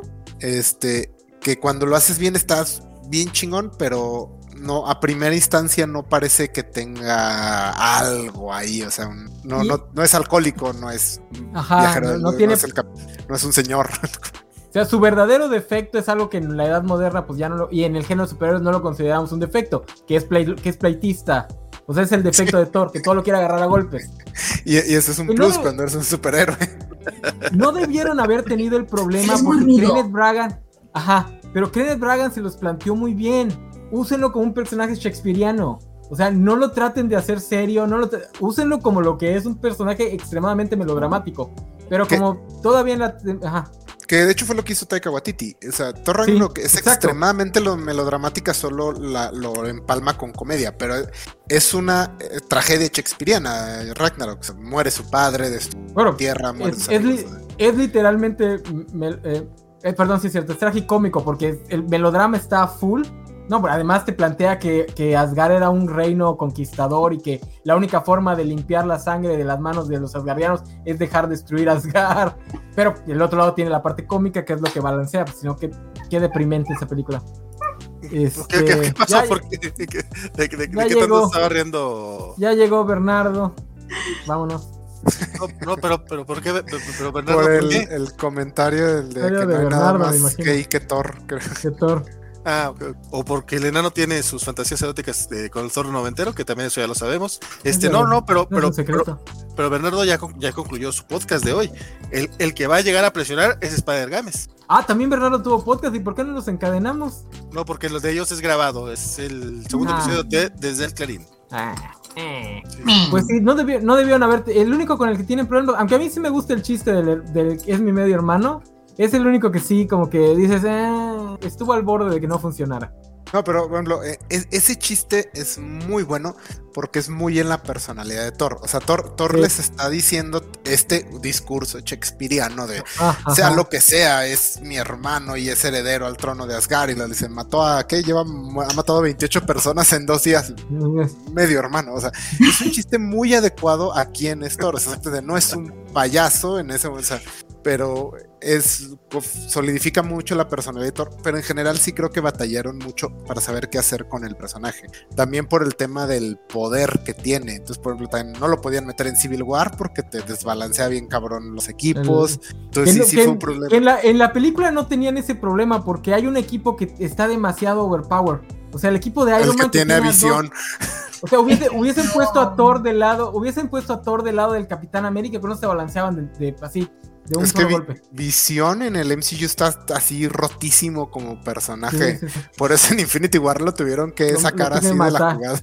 Lo congelaron rápidamente. No, también el problema que tenían con Thor es que en esta primera fase y en la tantito en la segunda, el MCU es más realista. O sea, todavía no le entran con ganas a las partes más fantasiosas. Todavía todo. Que es otra cosa padre de ver. Si vemos Iron Man 1 y las vamos viendo en orden, vamos a ir viendo cómo el MCU se hace cada vez más caricaturesco. Al principio Iron Man 1 no estaba tan lejos de Batman Begins o de The Dark Knight.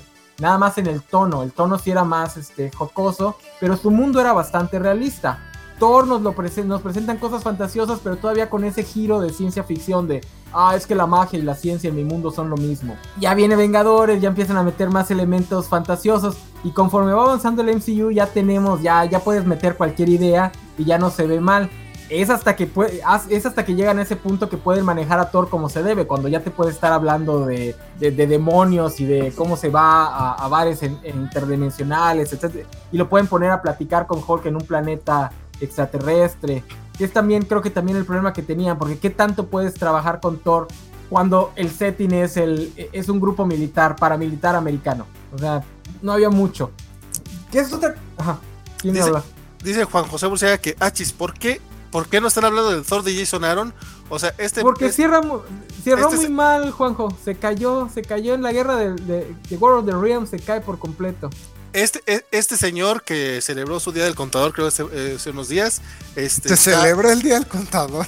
No, realmente no, pero. Sí, este, yo, yo, creo que más bien se lamenta el día del contador, pero esa es otra cosa. El SAT te este manda un pastel. este, pero el muchacho como realmente insiste mucho en que César e Isaac eh, hagan un programa acerca de el Thor de Jason Aaron. Pero mucho. No sé quién es ese señor. Juan José, el tío Juan. No. ¡Qué mala onda! César, César, es el enano. No, Jason Aaron ese. Ah, fue escritor de Thor durante como 10 años y es actualmente escribe el cómic. Dice, dice que el Día del Contador se celebra, eh, se celebra, más bien se lamenta, el 25 de mayo, pero no nos dice todavía si le mandan este pastel del SAT. Este Mugen dice que será que como James Gunn abrazan el género en lugar de rechazarlo. No es tanto que abracen el género, sino que abrazan lo ridículo que es el género. Porque los, los rusos también son megañoños.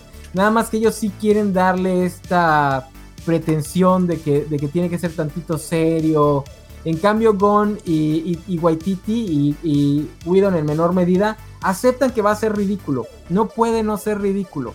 Tiene que ser ridículo. Sí, eventualmente llegas al ridículo por la simple escalación de las cosas. Sí, sí, porque de repente vas a tener que hacer una escena en la que un extraterrestre practique con un dios sobre un maguffin mega sci-fi que va a destruir la mitad del universo. O sea, no hay forma de que esa escena no sea ridícula. Entonces, lo que hacen Gon, Whedon y Waititi es que no lo esconden, al contrario, lo magnifican, ¿no? Lo que dicen muchos artistas. Si no puedes esconderlo, hazlo más evidente. Entonces, ellos dejan que la ridiculez sea, sea libre lo que se ve no se pregunta, que creo que era para otras cosas, pero aquí funciona también. Whedon tiene mucha experiencia haciendo eso eh, en Buffy. Whedon es que realmente mm, mucho Vengador es, es mucho Buffy, porque tiene muchas frases todos los personajes que en Buffy también cuando luchan sueltan como chascarrillos de Buffy. Ah, sí, mira, eh, pues quieres leche, pues toma leche. Así que cuántos, y en Vengadores lo usa igual. No, y, algo importante ah. que hace eh, ellos y el que hace Whedon, que es muy importante aquí, es muy importante en todos sus trabajos, es que sí, hace ridículo, tiene estas escalas absurdas, pero mantiene lo emocional muy este, cercano. O sea, Buffy sigue siendo una de las mejores series acerca de la experiencia adolescente, porque emocionalmente hablando está mucho más aterrizada que tu telenovela de adolescente promedio. O sea, a pesar de que tiene vampiros. De personajes brutal. Exactamente. Y lo mismo, o sea, no, no olvida eso, o sea, en mantenértelo aterrizado emocional en medio de cagadero cósmico, lo que sea. Isaac acaba de dar en el clavo de qué es lo que hacen los directores buenos de Marvel. Entienden que lo ridículo no está peleado con lo emocional, que es algo que Whedon ya, como bien dice Biscochan, ya había demostrado en Buffy. Porque si quieres escenas de personajes muy seriamente dando diálogos completamente estúpidos, Buffy fue de las primeras, porque cuántas escenas no son los personajes hablando de cosas completamente idiotas y aún así tiene una carga emocional enorme, porque por ejemplo, cuando Buffy descubre que su hermana no es su hermana, sino es la creación ficticia de una diosa mega antigua de la que ya nadie recuerda, hay una escena en la que Buffy está hablando con, con Giles de esto, de, de, oye, es que mi hermana no es mi hermana, es la creación de una diosa antigua que ya nadie recuerda. Es una escena completamente idiota, pero la ves y es una de las escenas más emocionales de la serie, porque básicamente te está hablando de qué es lo que hace a alguien tu familia. Si es que realmente tenga tu sangre o si es el hecho de que... Y además es más compleja porque además ahí ya le, le explica. Es que si tú tienes... Porque además nunca existió, ¿no? Acaba de, acaba de existir, pero le Te acaban de meter ahora todos esos no son, son indexados, no son tuyos, no son reales. Entonces están discutiendo qué tanto valor tienen estos recuerdos reales y ya le dice algo así, pues es que si tú lo recuerdas y lo sientes, pues es real. O sea, ¿qué, qué importa que hace dos meses no existiera? Entonces, son escenas extremadamente ridículas, pero cargadas de emoción. Claro, mira, Félix Farsar, nosotros vamos a poder de hablar, podemos hablar de Zack Snyder, Batman y el Bofiverso en cualquier tema, es más, lo retamos. Voy a poner una encuesta, escojan el tema más estúpido para que vean cómo podemos meter esos tres temas a la fuerza. Y lo hacemos sin ningún problema, ¿eh? Con mucha problema. Yo, yo, nada más quiero resaltar que Biscochan lo que está haciendo es hacer de que a mediados de mayo, en un programa de Cobachas, van a dedicárselo a Ofi. Oye, y, además, qué buena forma. Qué buena forma de darle la vuelta al problema que tenías con ese programa, Valentín. aplaudo, aplaudo trabajo, aplaudo tu trabajo de, jefe máximo. Líder supremo, líder supremo. resolviste un problema con la astucia del rey Salomón. No, realmente fue acá un Producer quien apoyó con esa idea también. Sí, claro. Es importante que crea que es su solución. Pero sí, eh, el 18 de mayo creo que es cuando, cuando tenemos especial de vampiros. Only Covachas y promete que va a estar bastante bueno. Mira, por lo menos. a ver, es, es hablar Buffy. O sea, entonces eso ya es bueno sí o sí. Este, César, yo, yo no quiero irme todavía. Pero. nos quedan 15 minutos. ah, bueno, ya tenemos que ir cerrando. Tenemos que ir cerrando. Ah, nosotros, tardamos como 20 minutos en cerrar. Mira, eh, tardan menos que, que, que, en los cómics de la semana, donde tardamos hasta 40 puedes, puedes ver los, los timestamps que pone Bernardo. Terminamos y luego despedida.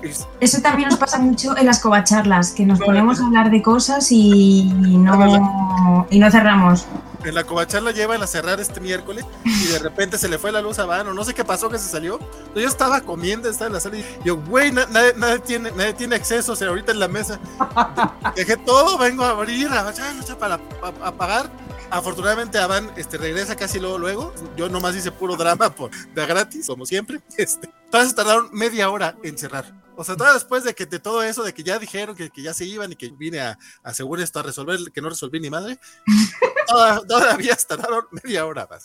Entonces, César, yo nada más lo pongo en la mesa. También nos pueden retar a que en cualquier programa podemos hablar sobre las quesadillas y sobre comida. Porque también es un tema que lo podemos sacar siempre. No, no, no, no, no nos metamos en esos temas porque no, las quesadillas en México son un tema que nos puede llevar a, una guerra civil. Ya lo sabe, lo sabe.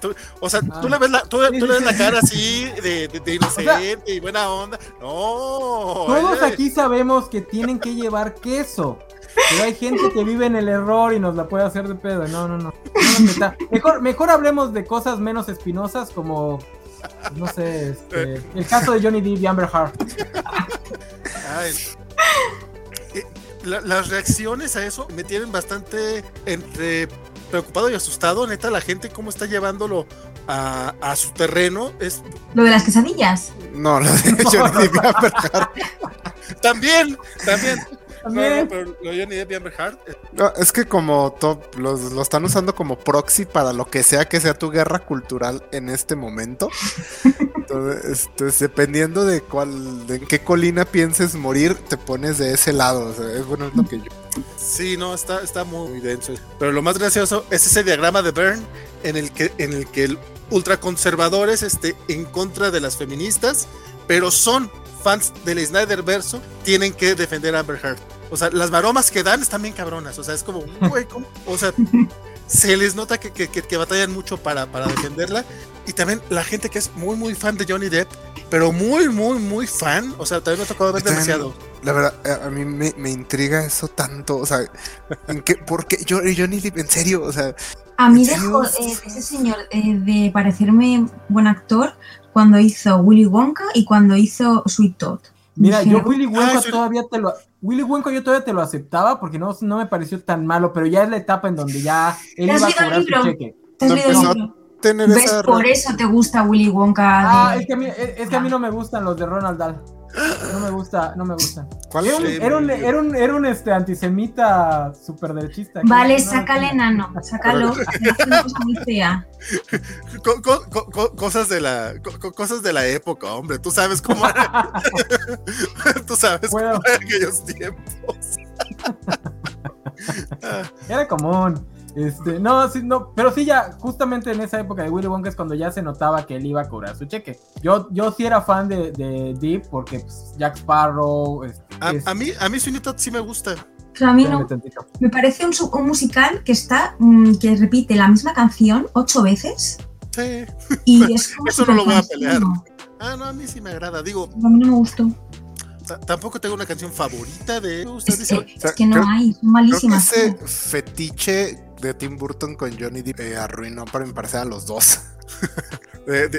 yo, yo, yo, yo, no quiero saber cómo estaba el asunto ahí entre ellos tres. Yo, respeto mucho. Dice Bernardo Ortega que en medida de lo posible hay que tratar de no estar en la colina de la que, de la que se hace popó en la cama. Bueno, eso dice él. Mira, Depende. Yo, solo digo. Si es consensuado, no hay problema. El problema es que no sea consensuado. O sea, eh, yo la verdad es que no veo razón para estar en ninguna colina en ese asunto. Es que no hay colinas, ese es el tema. O sea, al parecer era la peor pareja del mundo y están teniendo el peor divorcio del mundo. Mira, convertirlos en proxy de tu guerra cultural no, no, no está bien. Y, lo más, lo, más triste es que el discurso público podría usarlos justamente para un montón de temas que son necesarios de hablar decir, no porque la víctima no sea inocente quiere decir que no sea víctima. Puede ser una víctima y victimario al mismo tiempo. Eh, pero pues no, obviamente lo están usando nada más para pendejadas. Ya hasta salieron a defender a Marilyn Manson y atacar a la, a la exnovia que lo que reveló que, era un, que también era un abusador. Ya también le va a meter un juicio de, de, difamación. Que es otra cosa. Creo que, creo que parece, parecen creer que el juicio es más allá de una campaña de PR de Johnny Depp. O sea, que, van a, que la van a meter a la cárcel. Algo así. Hay gente que cree que el, uno de los dos va a acabar en visión. No. Van a acabar haciendo una... serie, cada uno de ellos, sobre su versión de los hechos. Es, una campaña de, es una campaña de PR de los dos. Al rato van a vender los derechos y todo. O sea, no es nada los verdaderos juicios y los verdaderos problemas legales que tuvieron ya los resolvieron, ya se dieron el dinero que se tenían que dar y ahorita nada más es el relajo. Este, pero bueno, para que vean que podemos sacar cualquier tema de cualquier tema, aquí nos aventamos unos minutos con Johnny Depp y Amber Heard. Sí, este, es, todo más denso de lo necesario. Que al rato, que al rato lo meten, también lo pueden meter al MCU, porque algo que me da risa también es que muchos no saben que cuando contrataron a Robert Downey Jr., Robert Downey Jr. Era, tenía una imagen mucho peor que la que le salió a Deep en estos años. O sea, la imagen de Robert Downey Jr. cuando lo contratan para Iron Man era la de un pleitista cocainómano y alcohólico. Está el chiste de los Simpsons. De, ay, este, Johnny Depp está filmando una, una escena de, con la policía. No veo ninguna cámara. Que para los más chavitos es la que... La, que la del Sam Miller, ¿no? La, que reeditaron como es Sam Miller. La escena original dice Robert Downey Jr. Es que reeditaron la escena para que diga Ram Miller en vez de. Ah, o sea, hay un meme que, que, es con, eh, Dices Ram Miller y también queda bien. Miller está, está, filmando una película donde pelea con los hawaianos. No veo, no veo ninguna cámara. Ay, no, sí, sí. Cuando, cuando Marvel lo ficha, él era uno de los actores en lista negra. Entonces, para que vean que Marvel le da segundas oportunidades a todo el mundo. Así que Whedon podría, si hace su, si hace su penitencia, Whedon podría regresar y le podrían dar una serie. Digo, también el problema es que creo que Whedon es un imbécil a la hora de tratar en el set. Porque, bueno, ese, aparte, ese es el verdadero problema. Su entrevista esta que hizo. Ah, sí, no, aclararla, no, ¿sabes? Que no, no, no. Whedon, no sé qué esperabas, o sea, no sé cuál era su... en su mente había otra, otra ese, es el ese es el problema con Whedon, creo, porque Sí, no, Whedon sí es un cretinazo. Y él, él, él hasta lo dice en la entrevista que él, él ve como, o sea, él, se ve a sí mismo como el protagonista de, de, la historia y no capta que los demás no solo son secundarios, o sea, no nos ve, ve a todo el mundo como personaje PNC, personajes no jugables.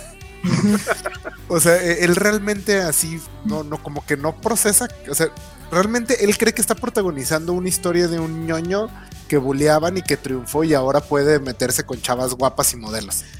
Esa es como la imagen que, da. Que tenía una casa de. Que, tenía una casa, no una casa en el lago, sino un lago en su casa. Sí, pero lo molestaban. Sí, lo molestaban mucho. entonces, O sea, y entonces triunfó y ahora por eso se tiene que acostar con todas las mujeres que No, Porque lo dice en la entrevista. Él dice, es que tenía que hacerlo, no podía dejar. Sí, sí, sí, lo leí. Pedo, güey. Lindsay Ellis tiene un ensayo, uno de sus últimos ensayos lo hizo sobre la serie de Loki, porque la serie de Loki te presenta esta idea de los sociópatas. Este, y está muy interesante porque ella presenta la idea de cómo pensamos en el sociópata en sociedad. Lo tendemos a pensar como algo pues más cool de lo que es, cuando realmente son cosas como Joss Whedon y que deberíamos verlas como un problema mental, no nada más como un defecto de carácter. Y esa entrevista de Joss Whedon me hace pensar que él sí es un sociópata o un psicópata, no me acuerdo cuál de los dos es. Este, de, verdad, no nada más una persona ojete, sino que de verdad tiene la incapacidad de pensar en su vida, si no es solamente a través de él. la, entrevista, aquí voy a, hacer la de la boda del diablo porque no está Francisco y yo sé que él agradecería que se hiciera la misma. O sea, también la entrevista fue una entrevista que se hizo durante dos días y pues sí está muy seleccionada y está muy bien escrita y sí está muy dirigida. Lo que sí pienso es, de todas maneras, el, el güey de Joss Whedon no pensó en todas las cosas alrededor de lo que está diciendo para que se... O sea, no digo que no sean reales, pero es como, güey, o sea, pudiste haber... Mira, quitado- pudiste no haber dicho mucho de lo que dijiste. Se le perdonaría si no fuera uno de los, guioni- de los mejores guionistas de diálogos que existen. O sea, ese tipo de persona no puede responder a una pregunta diciendo, es que yo era un nerd que bulleaban, ¿cómo no me voy a acostar con las guapas cuando se me... Tiene que saber, no importa en qué tono lo dijo, tenía que saber que se iba a interpretar mal. Y O aparte, sea, no, estoy de acuerdo. No, no, no llegaron a entrevistarlo así de madrazo. O sea, No, él sabía que le iban a entrevistar. Debió haber pensado en. En las respuestas, debería Sí, haber pactado Ya preguntas. sabía qué temas le iban a tocar y todo. O sea, no. no, incluso la parte de cuando habla del niño este que falleció en el lago, Ah, este, cuando él básicamente lo dejó solo y de alguna manera él siente que, que o sea, la historia es sobre él. sí la la historia no es es sobre sobre él. Sí sí o sea termina de alguna manera haciéndolo como que él es el, el que sufrió mucho a pesar de que te murió su amiguito Es güey o sea sí o sea por eso digo no, no, no lo estoy defendiendo nada más quitas sin contexto Pero ahí hecho, yo, mira, voy a hacer como un poco Francisco. Ahí él está expresando lo que él, él sintió. O sea, él le habla como de yo soy yo y mis, y mis circunstancias. Os lo cuento como yo lo sentí. Entonces, Pero bueno, eh, sí, sí, sí. De hecho, eh, la- la- ustedes dirán, a la gente que lo está viendo a través de YouTube, este, se estará preguntando, bueno, pero ¿por qué estamos viendo una tira de Mafalda? Bueno, aparte de porque soy Valentín y me gusta Mafalda, este, la estoy compartiendo yo porque es esta escena en la que llega Miguelito a platicar con Pipito, Mafalda y Susanita y le dicen, ¿saben lo que pensaba hoy? Que la vida es un poco como una película. A uno les toca ser primeros actores y a otros un papelito de morondanga. Entonces, ah, no, pues tiene razón, es bastante cierto, ¿cómo no? Y Miguelito le dice, sí, por supuesto que la película son necesarios todos, ¿eh? No vayan a creer que eso de morondanga lo dije para ofenderlos. Tira que me recordó mucho a esto de Joss Whedon que decías. Joss Whedon básicamente es Miguelito aquí. O sea, todos son importantes aunque tengan papelitos de morondanga. Que sea la morondanga, suena muy gracioso. Un personaje. le vamos a robar unos minutos al Games, ni modos, así es la vida, Games. Este, híjole, yo pensé que no iba a dar para tanto el tema. Eh, como no vamos a hacer una película, yo pensé que íbamos a tener que ir a hablar más de las películas de antes del- de, de Vengadores, íbamos a tener que hablar mucho más de qué venía, des- qué, qué esperamos después de Universe of Madness. Es que quizás si hubiéramos hablado de la, de la película, De la película sí no daba para. La, vi- la vida es un riesgo. no es queja, carnal. no es queja, no es queja. La vida es un riesgo, carnal. Este. Me hubiese gustado que habláramos un poquito de, de Moon Knight. Tenía yo unos comentarios con respecto a todo el MCU sobre Ay, Moon pues Knight vente. porque vente el miércoles que viene. Las, me- la hora en la que hacen las covacharlas yo no, no puedo ni estar en la computadora. Por eso es que nunca, ni siquiera estoy ahí. Este, porque sí me desespera un poco. Es, y también hablar del lado negativo, ¿no? Toda la estela negativa que dejó, este, el que está dejando el MCU. Y justamente por Moon Knight, porque sí veo que no hay mucho mame, a pesar de que la serie está presentando cosas interesantes. No sé si en la covacharla mencionaron que es la primera, técnicamente es la primera vez que vemos el, el más allá en el MCU. Digo, ya lo habíamos visto con el, el reino de los ancestros de, de Black Panther. No te pues preocupes que yo te voy a parafrasear en el próximo programa. Es la Es la- primera. Eh, Sí. me había llamado mucho la atención porque el MCU no se había metido con el concepto de la muerte como Ah. concepto. Digo, tenían a Thanos y tenían a Ella y le quitaron todo el concepto de la muerte alrededor de esos personajes. Como que habían, como que lo dejaron relegado. O sea, no Pues querían nada ser ¿Alguna muy declaración más esotéricos. esta serie que quieras que diga? Lo que decía, lo que dijo Isaac de lo icónico, a mí me encantó la escena donde salta y se ve la luna, que está re mal Sí. hecha, pero Eso ya lo hablamos, ya lo hablamos. Lo de la luna fue maravilloso. Algo aquí que, bueno, ahorita que mencionan, eh, yo sigo, siento mucho eso que el, el MCU ya pasó a la etapa de ñoños tóxicos. Eh, también he, he visto que ah, de Endgame para acá eh, se exige mucho que las obras sean más lore que historia. Qué historia. Sí, es lo que iba con, con Moon Knight. Está muy padre, te presenta muchas cosas, pero como no te está presentando nada de lore, como que no les pega. Ah, pues que aquí no está saliendo quién va a ser el nuevo Spider-Man, no te están hablando de Thor. Digo, lo estamos viendo con los teasers de, de Doctor Strange, que a veces me Ah. pregunto, ¿realmente será Doctor Strange el, el protagonista? Porque ya nos, ya nos dije, y voy a soltar el spoiler porque... No, no lo suelto. sueltes, no lo sueltes. Sí, sí, sí, sí, sí. Biscochan dijo que sí. Ah, a mí no me molesta. A ver, chicos, los que no quieren. A ver, tú atención. ya lo viste, tú ya lo viste porque ya te quejaste. Si no lo quieres Sí, escuchar, yo sí, yo sí, Ah, pero la pues gente no. Así que aquí va la. Spoiler alert. Este, ya nos mostró, bueno, lo voy a decir por si alguien, porque no faltará el que no le gustan los spoilers, pero no lo ha quitado. Vemos la silla de un personaje que nos que inmediatamente nos dice quién es. Aparte ya dijeron el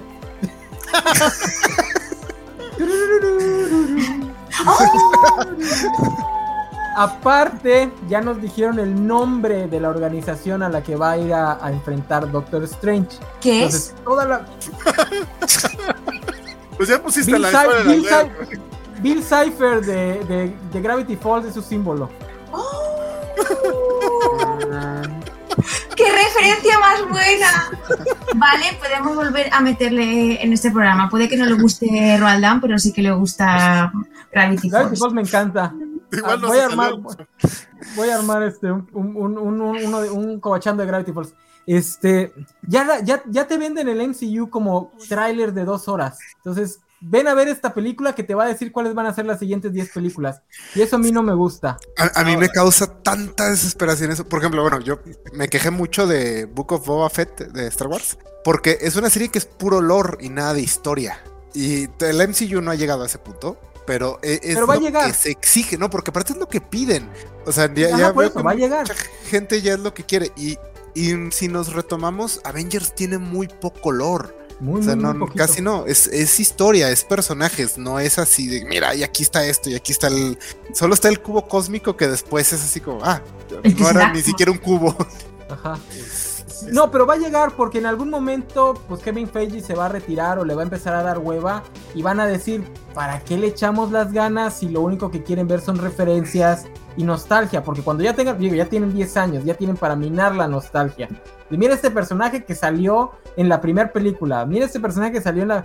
Te vamos a volver a mostrar, ya lo hicieron en Hawkeye, hagan la escena de, de Hawkeye en, en, en Nueva York etcétera, etcétera. Digo, Endgame es básicamente eso. Yo entiendo a las personas a las que no les gusta Endgame justamente por esto, porque Endgame son dos horas de decir, ¿te acuerdas de las últimas 20 películas que has visto? Y eso puede ser castrante. Porque no te acuerdas de las películas, al parecer. Esa, es la única, la única razón. No, pero, pero eh, Endgame es, es el final de... Es por, eso se le perdona. Por eso exactamente. O sea, se le perdona. Si, estás viendo, si estás viendo Endgame y no te gustan las demás, como que ¿para qué la fuiste a ver también? Pero ya, digo, ahorita yo creo que Universe of Madness va a ser la prueba de fuego. Yo estoy esperando que sea como todas las demás, que haya una historia central y que todo lo que nos han mostrado ahorita sean easter eggs. Mira, incluso incluso Spider-Man, eh, No Way Home, que no lo he visto, que, Se, concentra demasiado en, nostálgico, no solamente por Andrew y Toby, que eso era como todavía la incógnita, ¿no? pero ya nos habían dicho que sí venían Otto Octavius y ya, ya había rumores fuertes de, William Defoe, o sea, vamos a ver, sí venían los villanos clásicos del Hombre Araña, de los clásicos cinematográficos. Aún así, creo que cuenta bastante bien la historia, termina colocando al, a este niño Tom Holland, este, lo, terminan colocando como el Spider-Man del MCU, utilizando todo el bagaje anterior para, para crecerlo y sí funciona como una historia, como cierre de su trilogía. Y, como cierre de lo que es todo Spider-Man, porque me parece que es esa película es redonda. Sí, no, termina cerrando varias. O sea, sí, no es para New Friendlies, pero sí es para alguien que es fan de Hombre que ha visto las películas. Este, y te, y te siente todo para lo que viene. Yo siento que todavía Multiverse of Madness va, va a ser más o menos así, digo, lo sabremos ya el próximo miércoles. Eh, creo que se va a centrar demasiado en, en Wanda y en Stephen, que los dos tienen pérdidas. Ojalá, porque Wanda es un personaje maravilloso y yo sí espero que todo el tema del multiverso, este, y yo, y, esa frasecita de, del yo, cuando, pero tú lo haces con gracia, este, sí resuena muy fuerte porque es algo que sí vemos este, en la vida real, ¿no? O sea, si, si lo hace, digo... Una este mujer es como que inflige las normas, si lo hace un hombre, a ti te llaman héroe. Sí, si, lo hace, si, lo hace, si lo hace Will Smith es todo un evento, si lo hace la Miller constantemente durante una semana, sí. es un meme. Sí, sí, sí, o sea, eh, eh, creo, creo, que sí trae, creo que sí trae tema, creo que sí se va a ver. Y además va con todo el bagaje de que Wanda ahorita no, no sabemos si es, si es heroína, es villana, sus problemas con su familia. O sea, Para que lo, cuando lo, como para que lo vayan a desperdiciar, solo para que podamos ver a fulanito y sotanito tener escenas este, de referencia. Yo creo que va a ser. Que no, espero yo, que no. Yo creo que va a ser la Fénix Oscura del MC. o sea, va a, ser la, va a, ser la, villana que se redime al final. Ay, espero que no la maten, porque si me pero si hasta la matan me voy a enojar no, mucho. Wanda es mala, es que yo no creo que Wanda sea No, pero mala. es que la Fénix, la Fénix Oscura no es villana, o sea, no es malvada. Es Pregúntale a los hombres brócoli. los hombres. Así, los, los, sistemas galácticos que destruye, yo creo que ya. Hay o sea. Bueno, pero ¿qué superhéroe no ha destruido una ciudad? Sin querer.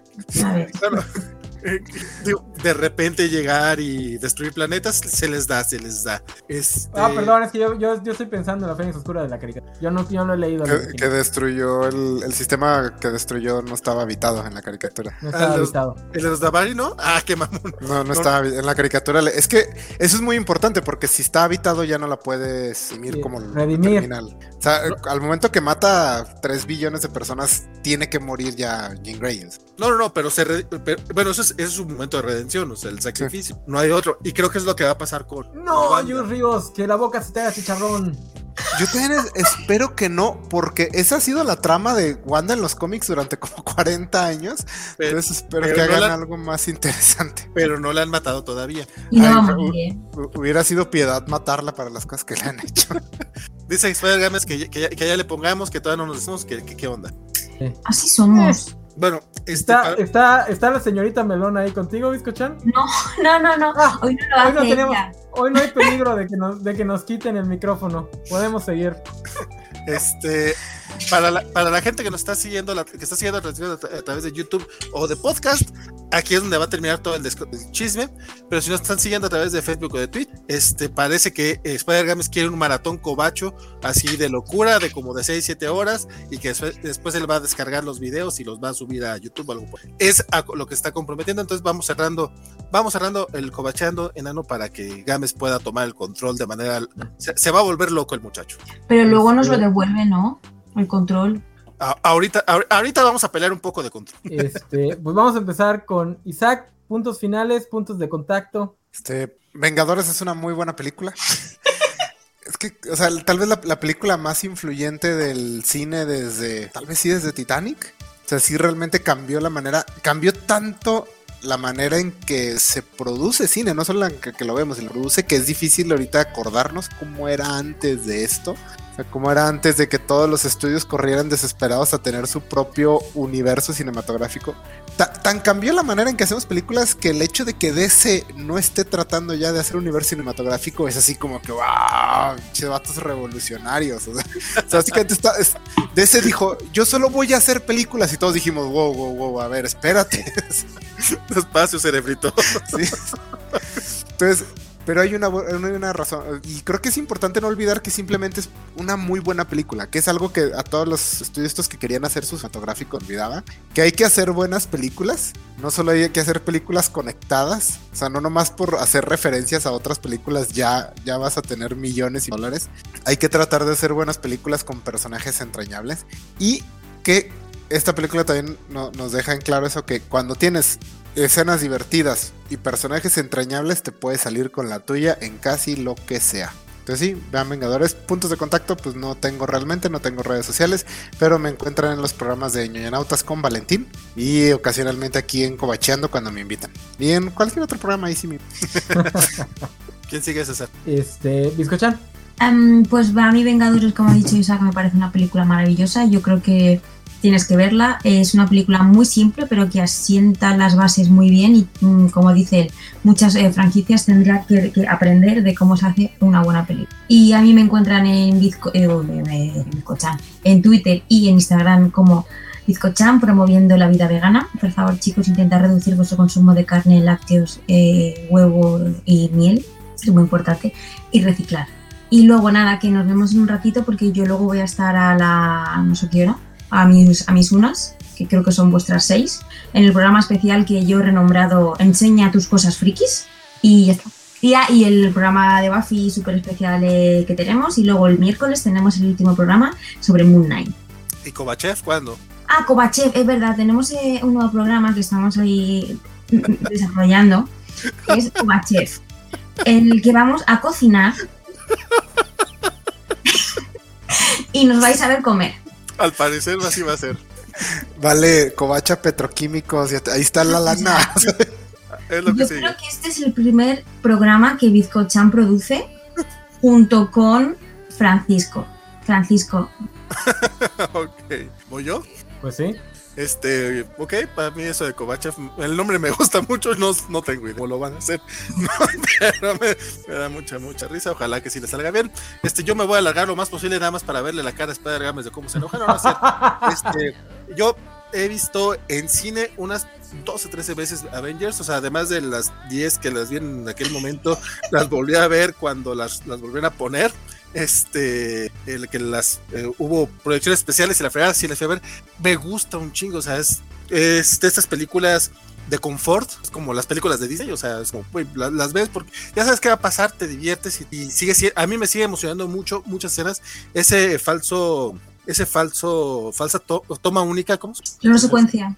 esa madre, plano secuencia, eh, me, me sigue pareciendo una de las cosas más hermosas que han hecho en el cine de superhéroes cuando vemos que está Hawkeye que va a lanzar una flecha, la, dispara y de repente vemos que pasa en, moto, en una moto aérea, van, va, la, viuda negra y va peleando contra no sé quién y después cae la pinche madre esa y, y, arriba de un, de un Chitauri van Thor y, Hulk y van peleando y todavía que termina con el gol- golpe este de, Hulk a Thor toda esa, toda esa escena, neta, me sigue viendo cada que la veo y cada que la recuerdo, como ahorita. Y, y eso nada más, la verdad es que no hay más que por qué no creo que nadie la haya visto. Eh, sí merecía su celebración. Yo ni siquiera lo tenía en el radar el décimo aniversario. Gracias a César por haberlo propuesto. Este, gracias a Isaac y a Escuchar por estar por aquí. Yo no sé por qué estoy agradeciendo si me tocó a mí producir, pero también estén ustedes aquí también. Eres Y- adicto al reflector, Valentín. Definitivamente. Eh, sí, les digo que aunque tengan papelitos de morondanga, no hay problema. Ah, no, pero antes era ya un. Perdonen ustedes. Es droga. es un mal chiste, perdonen ustedes. Y también a todos los que tenemos por acá. Mi nombre es Valentín García. Espero verlos este, la próxima semana. Especial de Doctor Strange. Este, tenemos Niñonautas de Doctor Strange. Tenemos cómics de la semana. Tenemos muchas tonterías y toda parte más tarde.